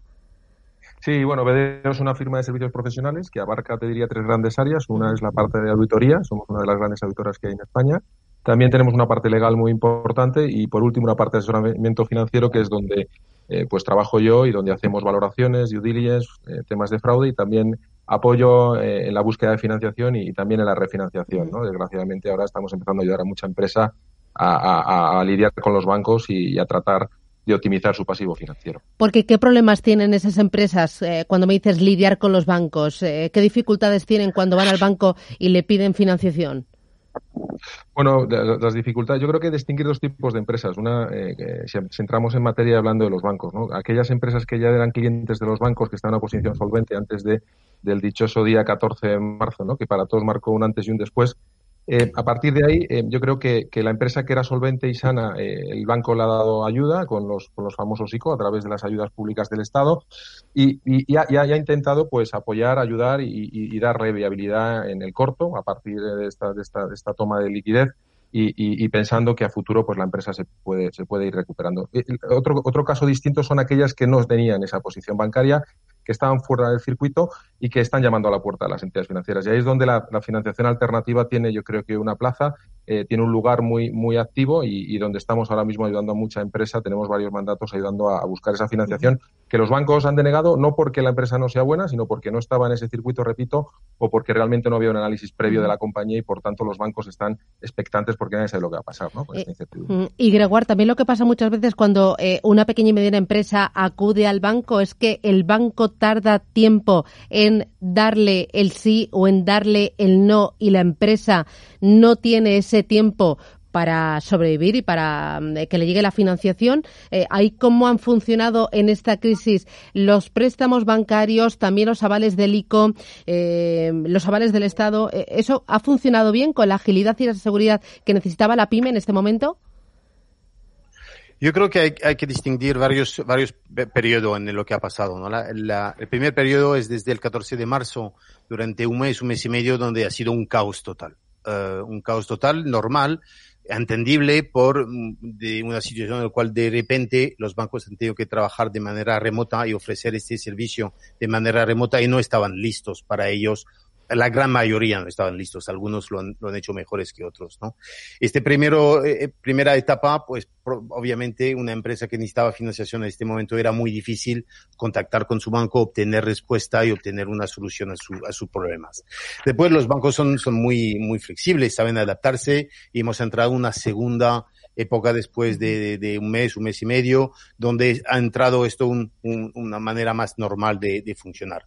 Yo creo que tenemos que ser muy, muy, muy honrados a lo que, lo que han hecho los bancos. Los, los bancos han funcionado mm, bien. Um, yo creo que han hecho su, su labor de utility de manera satisfactoria. Um, ahora, que se podría haber hecho mejor, también. Eh, yo creo que lo que hemos visto es para la utilización de los préstamos con garantía ICO, pues ha sido una, una preferencia a sus mejores clientes, em, ha sido una preferencia a, a, refinanciar riesgos abiertos que ya tenían, ha sido de, de acudir a, las, a lo que era más fácil para, para ellos, ¿no? Y esto dejando un poquito de lado o las empresas que no tenían ya una relación muy establecida con este banco o que tenía unos planes que no era puro de liquidez para sobrevivir los próximos dos o tres meses y que tenían planes de inversión a más largo plazo que tenían antes de la crisis y que lo seguían teniendo. El mundo no se ha totalmente parado y había empresas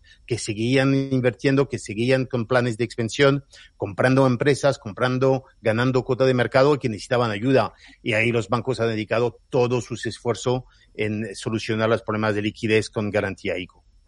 Porque Eloy, vosotros también lo habéis percibido así, cuando la pequeña y mediana empresa eh, habláis con ellos y os dicen, mira, ha ido al banco y resulta que mm, ha sido sí o han sido un sí, pero, o, eh, mm, eh, o bueno, vosotros directamente también con el banco, al ofrecerle distintas alternativas, ¿cómo han funcionado en esta crisis esos avales del Estado y esos préstamos bancarios? Sí, exacto. En, este sentido, el, eh, digamos, todo el caos, como ha dicho Gregoire, que, hubo en, aquel primer mes, eh, digamos que no, nos fue mal, no nos fue mal a, nuestra consultoría Alta Corpo porque se vio también la necesidad de que hubiera eh, gente especializada en, tramitar algo que no era nada sencillo, ¿no? Que, eran los, los préstamos ICO. Y, bueno, digamos que tenemos unas cifras que, que dicen que nuestro ratio de éxito pues era bastante mayor que el de una empresa pues que, sin ninguna ayuda eh, profesional pues se acercaba al, banco e intentaba hablar con alguien eh, que estaba en remoto e intentaba que le aprobaran la, operación, ¿no? Eh, en ese sentido, los bancos claro, siempre, ha tenido el inconveniente de unos procesos lentos, unos procesos, pues, eh, un poco farragosos y, la, digamos, las circunstancias excepcionales de, de, la COVID-19, pues, no, no han ayudado nada, ¿no? Ha sido, ha sido algo bastante difícil de gestionar para, para ellos, ¿no? O sea que, bueno, también es comprensible, eh, estaban unas circunstancias excepcionales y, y, no ha sido nada fácil de, de que aprobaran operaciones. Eh, tardaron eso, un, un mes largo en, en, poderse adaptar y a partir de ahí, pues bueno, ya fueron eh, saliendo poco a poco las, las aprobaciones y, y las formalizaciones de, de la, de la liquidez necesaria. En cuanto a los criterios, pues bueno, aquí sí que los bancos han, han utilizado los ICOs para, para sus clientes, principalmente, para, para refinanciar, para dar liquidez a, a, ya las posiciones que tenían abiertas con los clientes, con lo cual, pues realmente no han apostado, no han eh, incrementado riesgos en, en general, eh, los han reducido porque pues, eh, han tenido el 80%, en general 70-80% de aval del Estado, con lo cual, pues si, si han renovado líneas, pues eh, han reducido un 80% su riesgo, si han aumentado un poquito, también han continuado reduciendo sus, el, el, importe en, al que estaban expuestos. Nos ha faltado que hubiera bancos que realmente cogieran digamos, cogieran esta oportunidad para captar eh, nuevos clientes, ¿no? Para ayudar a, nuevos clientes. En eso sí que han sido, vamos, hemos contado con los dedos de una mano los bancos que han recogido mm, solicitudes de, eh, pues eso, de no clientes para poderles dar más, más crédito. Yo creo que era una oportunidad para, para captar cuota de mercado y realmente los bancos eh, pues han aprovechado únicamente la, el ICO para eh, coger solvencia para reducir riesgos. Claro, eh, Pablo, ¿tú también estás de acuerdo? Los bancos no han aprovechado esta oportunidad para ampliar los clientes y para ofrecer a sus clientes esa seguridad y a otros clientes para nuevos proyectos. Eh, y no sé si ahí el cliente en el otro lado ha aprovechado para aprender y diversificar o cuando viene la tormenta es cuando aprieta, es el cliente. Sí, efectivamente. Yo creo que, yo en general también os diría, ¿no? Yo creo que no han fallado. yo diría que ha habido una descoordinación entre el gobierno, el ICO y las entidades financieras porque las líneas de actuación al principio, como decíais, no estaban claras, ¿no? Ya han tardado en organizarse internamente y sobre todo tener criterios propios, ¿no? Sí que es cierto que no han sido ágiles, pero tampoco han podido serlo, ¿no? Entender también la avalancha de peticiones, ¿no? Y, y, a cuanto a la cantidad, desde mi punto de vista, pues es normal que ante la situación de incertidumbre que nos viene, los bancos pues no hayan querido arriesgar demasiado. Dicho esto, sin duda, para mí, las líneas ICOs han sido un flotador. Para, si damos algún dato, ¿no? Oye, han ayudado a más de 540.000 autónomos y pymes y se han acogido a lo mismo casi un total de, los, de casi 50.000 millones. Es decir, estamos hablando de la mitad de los fondos movilizados. Pero es eso, es un flotador. Yo creo que ahora estamos en el pasito siguiente. Y el pasito siguiente significa esto, mm, bueno, que cómo he endeudado la compañía, cómo es su posicionamiento, cómo es su pasivo financiero y, y, y, que, y, que, que, y, tenemos que hacer cosas, ¿no? Es decir, la compañía no solamente puede vivir de la liquidez y de, de aguantar el tirón durante los próximos 12 meses, ¿no? Que además tiene un año de carencia, sino que, que tienen que empezar a pensar en, en, en, en, tener esa viabilidad, en pensar si tienen que hacer algún plan de expansión, en reducir negocios, en, tenemos que empezar a centrarnos en la viabilidad del negocio. Y ahí es donde yo creo que la, que la, que la financiación alternativa puede complementar y puede entender, eh, cuando vas a un comité de riesgo de, de, de financiación alternativa y trabajo con, con muchos fondos y, y, especialmente con October, eh, qué situación tienen ¿Qué ha pasado con los ICOs? ¿Qué, han conseguido con ellos? Han llenado las alforjas, efectivamente, y hay liquidez en la compañía, pero oye, esto tiene una deuda a largo plazo. Quiero entender, porque tienes que tener unos vencimientos, quiero entender qué va a pasar con la compañía y quiero entender si realmente hay valor en el, en el medio y en el largo. Y ahí es donde los fondos entran, hace un análisis mucho más pormenorizado seguramente y mucho más de detalle, evalúan muy bien los riesgos y dan ese paso adelante que ahora mismo los bancos no están dando por esta incertidumbre y porque no están arriesgando demasiado dado lo que no sabemos lo que puede venir ¿no? en, el, en el medio plazo. Claro, Gregoire, ha cambiado mucho eh, la visión de la pequeña y mediana empresa de hoy, en este 2020, con esta crisis del COVID, a la crisis del año 2008-2009 tras Lehman Brothers, que ahí también eh, hubo una necesidad eh, tremenda de financiación y la pyme ahí se vio totalmente asfixiada porque vio que dependía al 100% de la financiación bancaria y que como no llegaba ese crédito, entonces no tenía más remedio que, eh, que cerrar. Eh, eh, ¿El escenario y, la pyme de entonces a la de hoy son diferentes?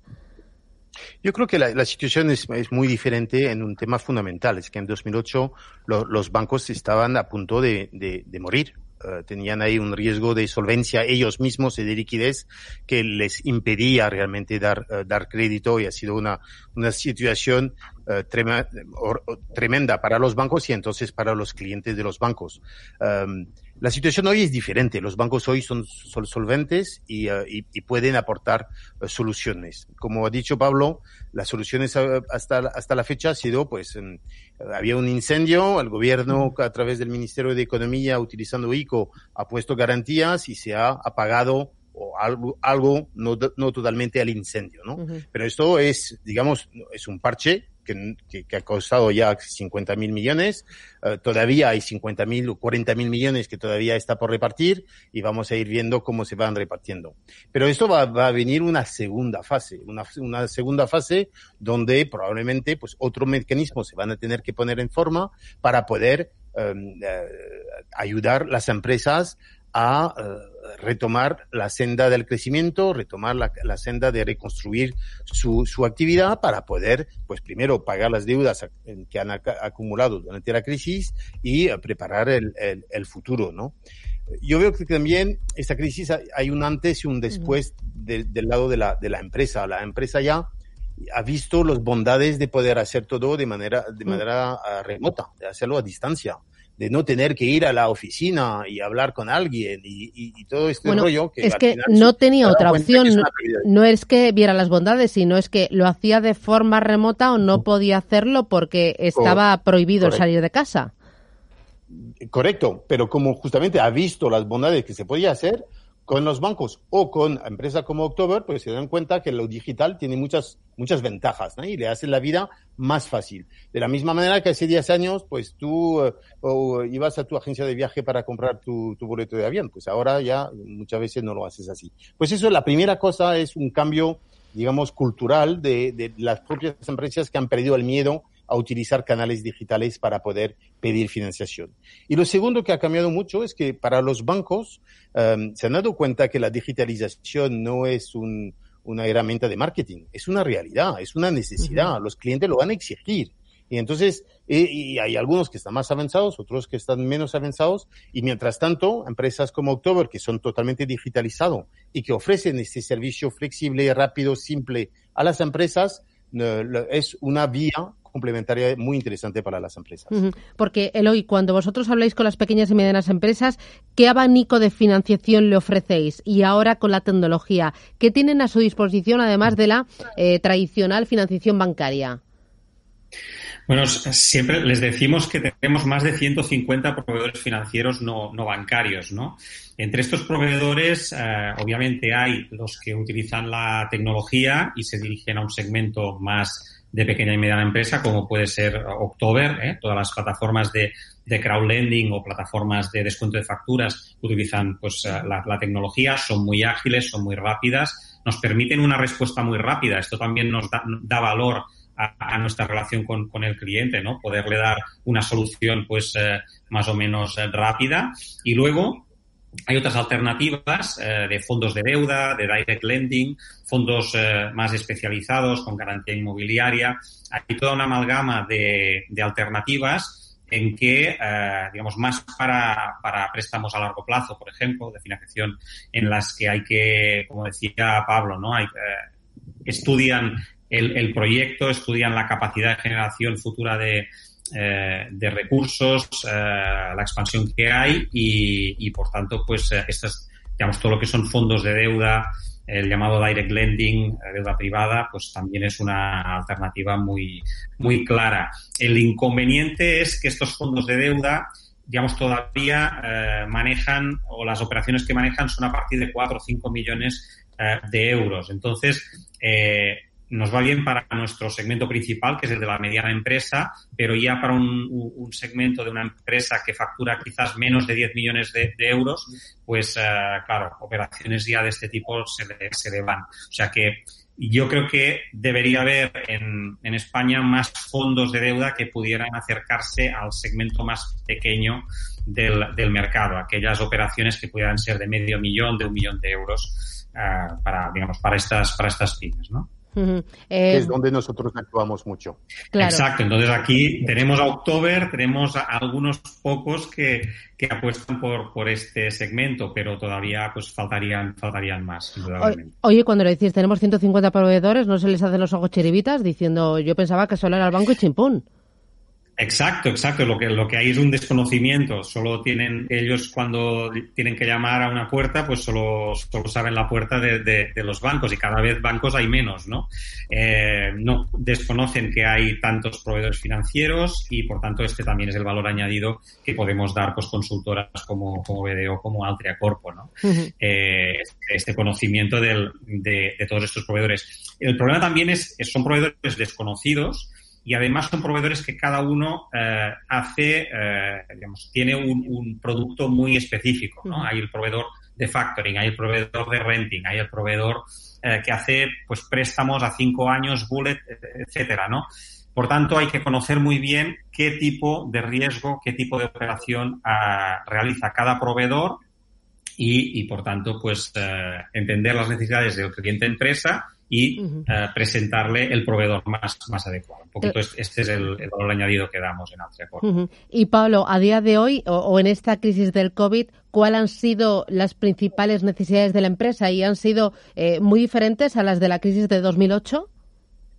Sí, eh, ahora mismo lo que han hecho fundamentalmente los directores financieros de las empresas es dos cosas. ¿no? Yo diría gestionar la urgencia a través de, de los seres de, las medidas que había, ¿no? De, de se, interrumpe la actividad y tenías que, controlar eh, de alguna manera eh, todo tu, toda tu estructura de costes.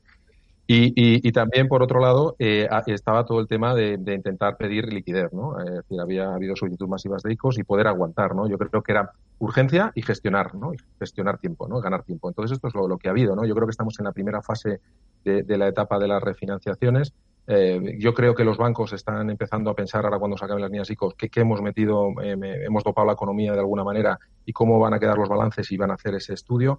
Yo creo que van a empezar a llegar a algún tipo de rotura de Covenant en mucha financiación sindicada o financiación un poquito más grande y también, pues bueno, eh, algún impago, ¿no? Entonces, a partir de ahí, pues, pues vamos a ver ¿no? qué, qué paso dan adelante los bancos, cómo ayudan. Es verdad que es una crisis totalmente distinta.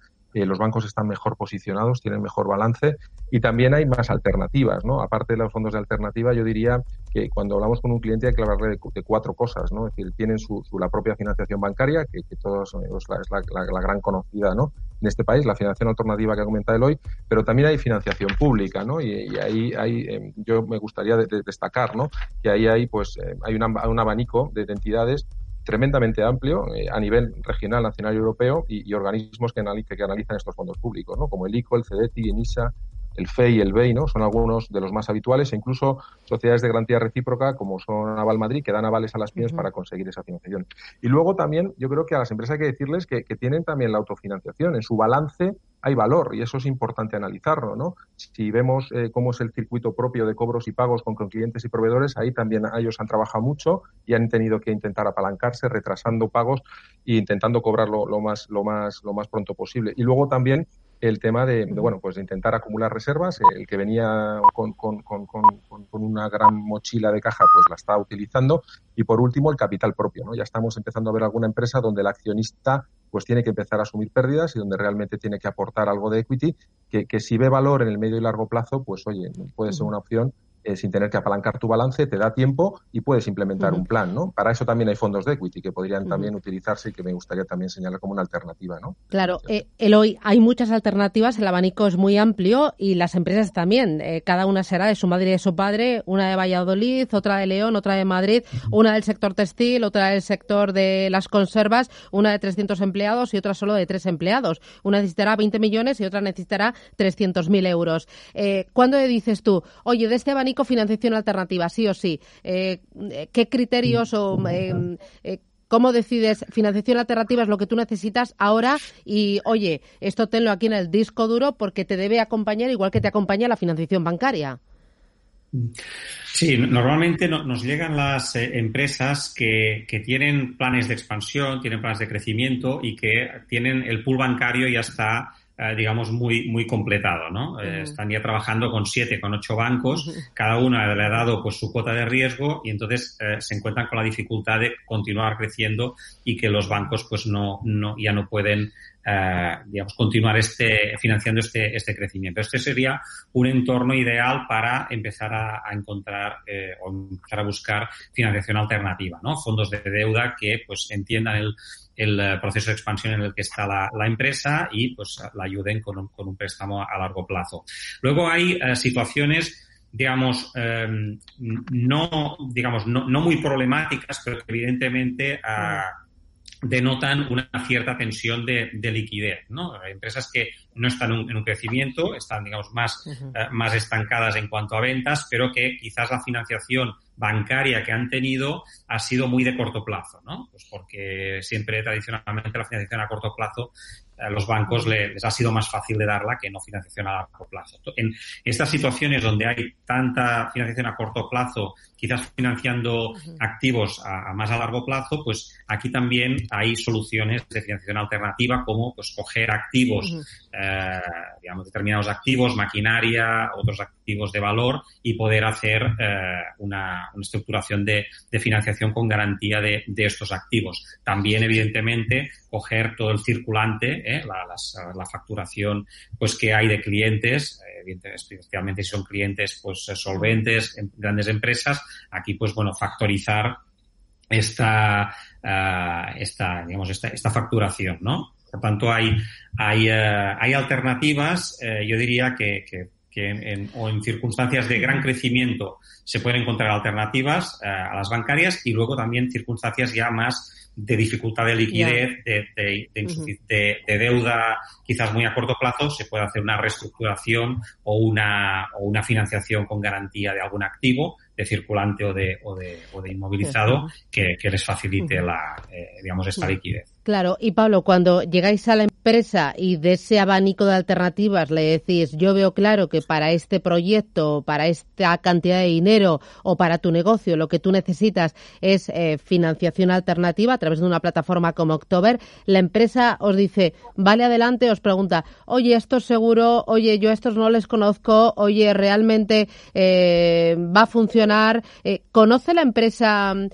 porque, bueno, yo no sé si es percepción mía, pero a mí me da la sensación de que ya hay mucha pyme liderada por joven, emprendedor, habituado a la tecnología, habituado a tener la mente más abierta, que no es como hace 30 años, que ibas a la oficina de tu banco, eh, pedías eh, tu crédito y era todo como, pues, más de hace 30 años. Y, y, los negocios también no eran digitales. Ahora todo el negocio es digital y ven a, las, a las empresas de financiación alternativa eh, como seguras, eh, fáciles. Em, eh, ¿Lo ven así o no? Sí, yo, creo que en general poco a poco se, está teniendo esta percepción, ¿no? Hmm. Y, sobre todo las cinco características fundamentales de la financiación alternativa y sobre todo, ¿no? Pues como un fondo como October, ¿no? Que es que Lending, ¿no? Eh, te ahorras tiempo, es decir, esta es una que de forma muy rápida los procesos son ágiles y de forma y son de forma segura. Dos, no, tiene productos vinculados, y esto es importante, ¿no? Es decir, esa venta cruzada no existe dentro de las plataformas de crowdlending que sí hace la financiación bancaria. Eh, tres, para toda esta gente joven que decías de, jóvenes empresarios, el proceso es online, ¿no? Y gestionar la financiación de un proyecto a través de una plataforma es sencillo, eh, pues por todo el proceso se lleva a cabo a través de Internet, ¿no? Y eso hace que, bueno, que el envío de la documentación hasta el ingreso de los fondos, el pago de intereses y su posterior devolución, pues sea todo eh, de manera digital y, eso gusta y, hace que, la cosa, pues bueno, cada vez somos más nativos digitales todos o más, o más tenemos más cultura digital y hace que, que, se entienda muy bien, ¿no? Eh, también hay una cuarta característica que es que, diversifica las fuentes de financiación. A los bancos les gusta que entren los fondos en los, en los balances. Es decir, no, es, no, son, no son financiaciones eh, eh, independientes. Yo creo que te preguntan, ¿no? Cuando entra un fondo, el banco piensa por algo será, ha pasado otro comité de riesgos.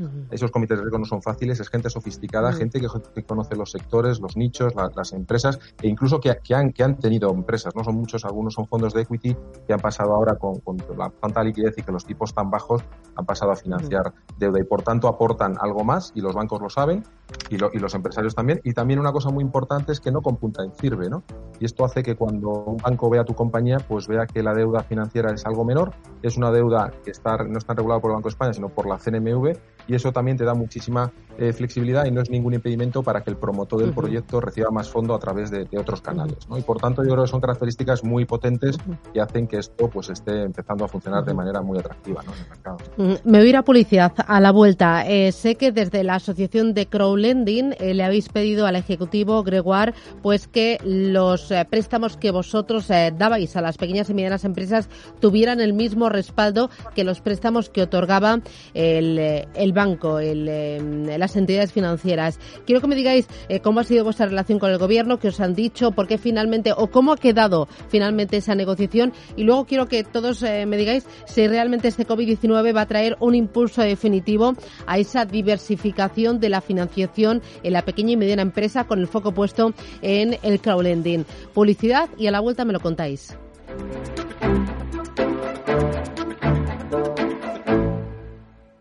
Está en una situación muy complicada, muy adversa.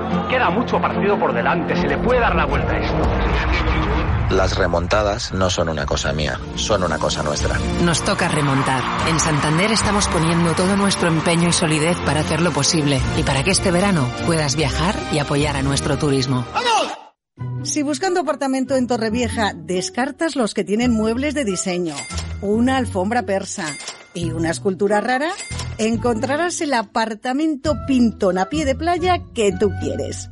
Pues en Más Móvil hacemos lo mismo con tu tarifa de fibra y móvil. Quitamos lo que no te interesa para que pagues solo por lo que necesitas. Llama gratis al 1499. Más Móvil. Ahorra, sin más. Cierra el grifo a las altas comisiones. Pásate a Investme. Invierte en carteras de fondos indexados de bajo coste y obtén la rentabilidad que mereces. Entra en investme.com y descubre tu plan. Investme tu gestor de inversiones personalizado.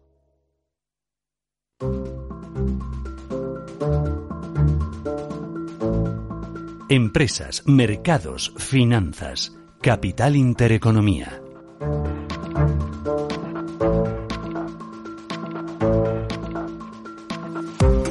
Hoy en Capital Intereconomía especial Financiación Alternativa para Pequeñas y Medianas Empresas. Es un programa que ustedes pueden escuchar a través de Radio Intereconomía y que pueden ver en directo a través del canal de YouTube de Radio Intereconomía. Hoy con Pablo Simón Jiménez de BDO, con Eloy Noya de Altria Corpo y con Gregoire Lestapis de October España. Gregoire, eh, al Gobierno en esta crisis, ¿qué le habéis pedido desde la Asociación de Crowdlending? Eh, ¿Qué peticiones eran las que ponéis sobre la mesa? Pues desde el, inicio de, la crisis eh, y del lanzamiento el 17 de marzo del programa de las garantías ICO, pues hemos acudido al, Ministerio de Economía, que es el que ha escrito la ley, para que eh, pueda incluir todos los proveedores de, financiación, no solamente los bancos, pero también los, eh, las plataformas, los fondos de deuda, los, las entidades que están regulados por la CNMV en lugar de solamente Banco de España. Um, pues por, desgracia no, no, ha sido posible. ¿no? Uh, yo creo que el Ministerio de Economía ha ido a lo más fácil, que es lo que conocen, que es las entidades financieras de toda la vida, y se han quedado ahí. Um, y, y, a pesar que el ICO quería abrir la puerta a otros jugadores, a pesar que la CNMV estaba dispuesta a que entidades que ellos supervisan puedan formar parte de la solución, el Ministerio de Economía pues se ha quedado, digamos, a lo fácil. Es, es una pena. Um, lo, lo, digo así porque pienso que cuando hay un incendio, pues eh, todos los bomberos pueden aportar su, su, su cubo de agua. ¿no? Y, y, todos, uh, que sean plataformas, que sean entidades uh, de, de, factoring, que sean entidades de, de, de fondos de deuda que, que hemos mencionado. Eloy ha hablado de 150 entidades. Son 150 entidades que podrían haber aportado su cubo de agua para solucionar uh, X números de, de, de, problemas de las pe eh, pequeñas y medianas empresas de este país y que no han podido uh, participar en este esfuerzo, esfuerzo que no hay que olvidar, lo paga todos los contribuyentes españoles, con lo cual se ha cerrado la puerta desde el Ministerio de Economía a, este, a todo ese segmento. Y es una pena más grande todavía porque los otros países en cual October actúa somos, somos incluidos en, el, en la solución, ¿no? Eh, en Italia, en Francia, en Países Bajos, donde estamos actuando, pues participamos al esfuerzo nacional de ayudar las, eh, las pequeñas y medianas empresas en la búsqueda de financiación al mismo nivel, ni más ni menos, que las entidades financieras tradicionales, los bancos tradicionales. Yo creo que es una oportunidad perdida. Um, España ha sido más conservador que otros países eh, vecinos. Um, es, es, una oportunidad perdida, pero pienso también que esto irá cambiando y espero que esto irá cambiando en el futuro, porque, pues, de nuevo, uh, otros sistemas se van a tener que montar. Uh, todos los actores que pueden dar solución, aunque sea una, pues es uno más que no tenerla. Y yo creo que ahí es la, petición que hemos dicho formal al, gobierno. Y en ese sentido es, esta y seguiremos pidiendo que todas las entidades que están supervisadas eh, y entonces controladas puedan eh, participar, que sea Banco de España o que sea CNMV. Pero ahí qué ha pasado? Eh, ¿Por qué esa reticencia? ¿Quizás es porque no había dinero suficiente o qué? No, no creo. Yo creo que es más simple que esto. Es que había una crisis enorme, era muy complicado, Um, y el Ministerio de Economía lo que conoce los bancos. Uh, están acostumbrados los bancos y, y, no se dieron cuenta que había realmente muchos otros actores que tienen capilaridad diferente y complementaria a los bancos que podrían haber participado en el sistema. Con lo cual, de verdad, yo creo que no es de mala intención, es solamente por, pues voy a lo fácil, voy a lo que conozco, voy uh, de manera muy conservadora, pues a lo que conozco de toda la vida. Y yo creo que el mundo está cambiando y es una pena que dentro de, este, de estos cambios, que el gobierno no sea el primero que cambia atrayendo y dando el ejemplo a, todo el tejido um, industrial, empresarial de este país, diciendo hay otros sistemas y yo voy a dar todas las oportunidades a todos para ayudaros a vosotros, uh, pequeñas y medianas empresas, que son los que quiero ayudar, desde el gobierno es lo que quieren hacer, ayudar a estas empresas. Pues han, dejado de lado unos cuantos que podían haber eh, ayudado en este esfuerzo. Pero a ver si te he entendido bien, ¿ha sido por desconocimiento o simplemente que la situación, el confinamiento, el encierro y que había que tomar medidas de forma rápida les han ido, eh, les ha llevado a tomar la decisión más rápida, aunque quizás no la mejor pensando en un medio plazo? A ver, yo creo que cada uno se puede, entre comillas, equivocar. El 17 de marzo son tres días después del estado de, de, alarma, van a lo fácil y ponen los bancos. Lo entiendo. Lo que no entiendo es el 18 de marzo. Es decir, que esto ha ocurrido durante tres o cuatro veces. Hemos escrito, hemos, hemos hecho mucho, mucha discusión desde muchos ángulos para poder hacer llegar el conocimiento. Pero si había desconocimiento, pues te puedo asegurar que ha llegado a ser conocido.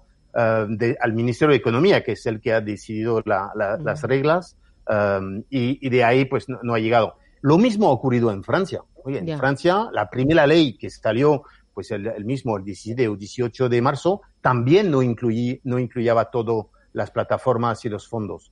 Uh, se, ha, corregido unas tres semanas después y uh, a mediados de abril la, el gobierno francés ha cambiado la ley para incluir a todos los que podían aportar soluciones a la, a las pequeñas y medianas empresas. Con lo cual, que uno se equivoca una vez, no pasa nada. Que se equivoca cuatro veces, es una pena. Ya. Bueno, sobre todo porque nos jugamos mucho. Esos tres mm, con tres millones de pequeñas y medianas empresas que, eh, que componen eh, el 98% del tejido empresarial y que ahora estamos en una situación de emergencia, de crisis y que era buen momento, pues, pues por apostar por un sistema de financiación más diversificado y mucho más sano, pensando en el medio largo plazo. A los tres, eh, Eloy, Pablo, Gregoire, ¿este COVID-19 va a suponer un antes y un después en la financiación eh, alternativa, en el crowdlending? Eh, ¿Va a haber un impulso eh, a partir de ahora diferente porque la PYME ha encontrado en la tecnología un gran aliado y ha visto que hay otras vías, otras opciones y que es sano eh, igual que no colocamos nuestros ahorros solo en un depósito o solo en unas acciones, sino que diversificamos, pues es sano eh, tener distintas vías de financiación. Va a suponer un antes y un después. Eloy, arranca tú.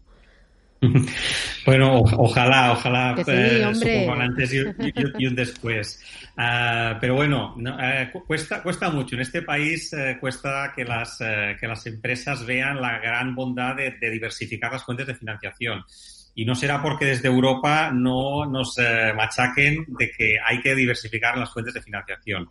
Eh, yo creo que, como, como ha dicho muy bien eh, Gregoire, nos falta que desde las instancias públicas, desde los reguladores, aquí en España se, se potencie más las alternativas no bancarias, ¿no?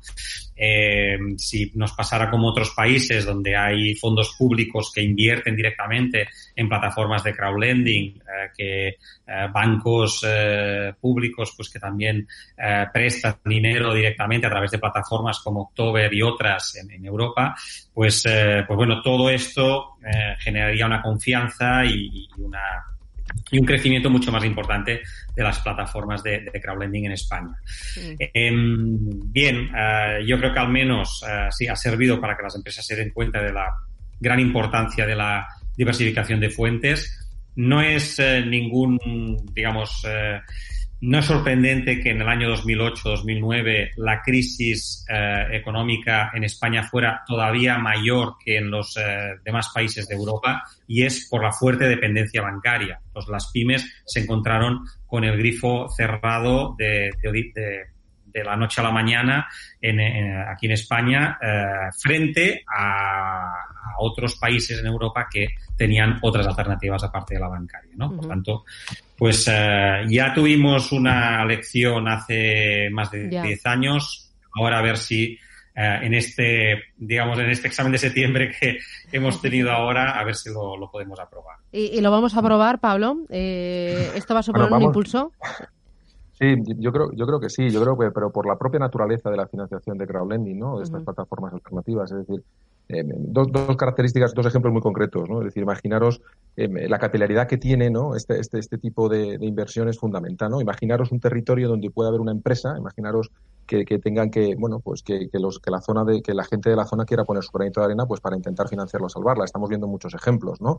En todo el, cinturón industrial de, de, España, ¿no? En el norte, donde hay mucha empresa local que da muchísimo empleo a mucha gente y donde a lo mejor, pues el propio inversor, pues eh, pyme o pequeño inversor podría, podría entrar. ¿no? Yo, yo, aquí quiero, no solamente estamos hablando de las ventajas para, para, para, para el que obtiene la financiación, sino también para el inversor. ¿no? Yo creo que, eso hace que también eh, esto pueda tener sentido ¿no? y que realmente haya un arranque. ¿no? Es decir, al final estas son plataformas que han rentabilidad algo mayor que, que cualquier depósito, por supuesto, que cualquier eh, otro tipo de financiación que, que, digamos bancaria ¿no? o, de, o de producto bancario y, con una cierta seguridad, como os decíamos. Es decir, aquí detrás hay un comité de riesgo que, que la plataforma te explica cómo, se, cómo funciona la compañía, cuál es su capacidad de repago, eh, qué garantías se aportan y ahí tienes toda esa información y, ves que puede ser una inversión rentable y, segura y además liquidez, ¿no? Sabéis que aunque decir, puedes invertir pocas cantidades, esto hace que tu riesgo eh, también sea menor porque eh, inviertes muy poquitas cantidades en muchos proyectos y luego liquidez. Sabéis que hay un mercado secundario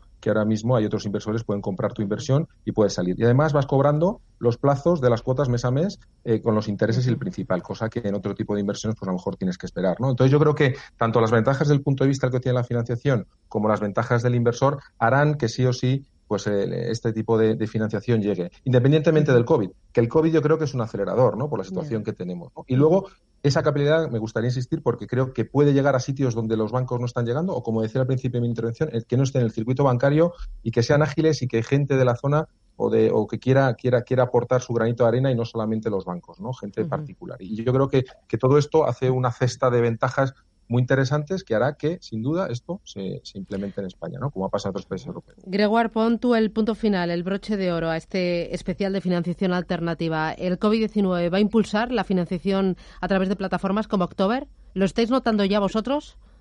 Sí, yo no tengo ninguna duda que la crisis actual va a ser un gran acelerador de unas tendencias que ya estaban aquí y que se van a acelerar por lo que estábamos diciendo durante esta, esta tertulia de la digitalización de la economía que está tomando más fuerza, que ha sido a lo duro, porque hemos tenido que hacerlo ah, de un día al otro, pero que la, toda la economía se ha dado cuenta que se puede digitalizar y tener muchos beneficios. Punto uno. Punto dos, yo creo que tenemos que tener esperanza. Si el Ministerio de Economía no ha abierto las puertas a las plataformas o las entidades supervisadas por la CNMV en esta primera etapa, al mismo momento y hoy October eh, abre su fondo 4 en el cual uno de los inversores es el propio ICO.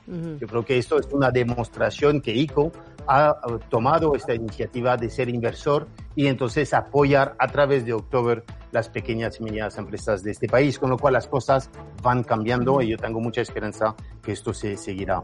Y último, hoy también estamos financiando nuestro proyecto número 100 de, de una empresa que ha venido a buscar 750 mil eh, euros a cinco años para, para adquirir una cartera de cliente. Se ha cerrado el, el, proyecto, que era nuestro proyecto número 100, con más de dos, bueno, no, no más, 2.186 inversores particulares que han apoyado esta, esta empresa. Y esto es donde vemos que la, la economía está cambiando, el mundo está cambiando. E invitamos a todas las empresas de un lado como a los inversores del otro a, a, ir cambiando y a ir en la ola de que ofre, ofrece la tecnología para mejorar sus condiciones. Mm, eh, ¿Cuál es el tamaño? ¿Cuáles son las características de las empresas que a día de hoy están acudiendo a October a buscar eh, financiación alternativa a la bancaria, complementaria a la bancaria? Pues en nuestro caso son empresas que, que, que facturan unos 5 uh, o 6 millones de euros, que vienen a buscar en, con nosotros entre medio millón y un millón de euros uh, a cinco años. ¿no? Y, uh, y, son empresas de todo, todo tipo de sector, son muchas empresas que, que buscan crecer, que buscan crecer a través de adquisición de empresas, a, a, a, través de entrada en nuevos mercados, a través de compra de, de cartera de clientes. Son, son realmente, y, y, y, después, bueno, durante esa crisis lo vamos a ver mucho, empresas que son sólidas, que son rentables, que ven eh, oportunidades en el sentido positivo de la palabra, de, de decir, oye, voy a, a, poder crecer en este segmento, en esta región, en este país, uh, de, haciendo una nueva línea de producción, una nueva gama de producto. Y todas esas empresas, muchas hay en España, que quieren crecer y que van a poder utilizar financiación alternativa como la de October para hacerlo. Pues Gregoire Lestapis, October España, Eloy Noya, Altria Corpo y Pablo Simón Jiménez BDO.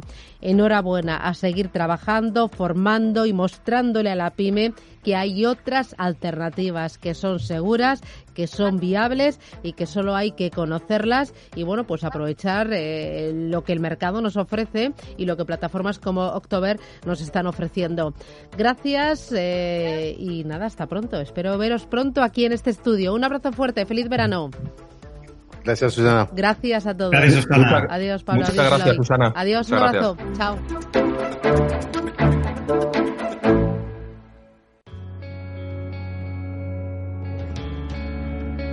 Escuchan ustedes Radio Intereconomía. Información financiera en tiempo real.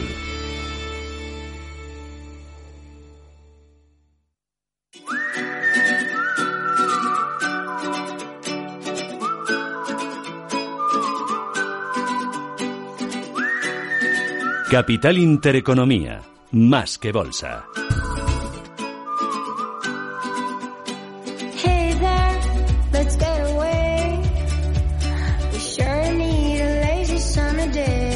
Y nos vamos, ponemos al punto final esta edición de martes ya de Capital Intereconomía. Ha sido otro día intenso, un programa intenso pero completito. Desde las 7 y hasta las 12, 100% directo.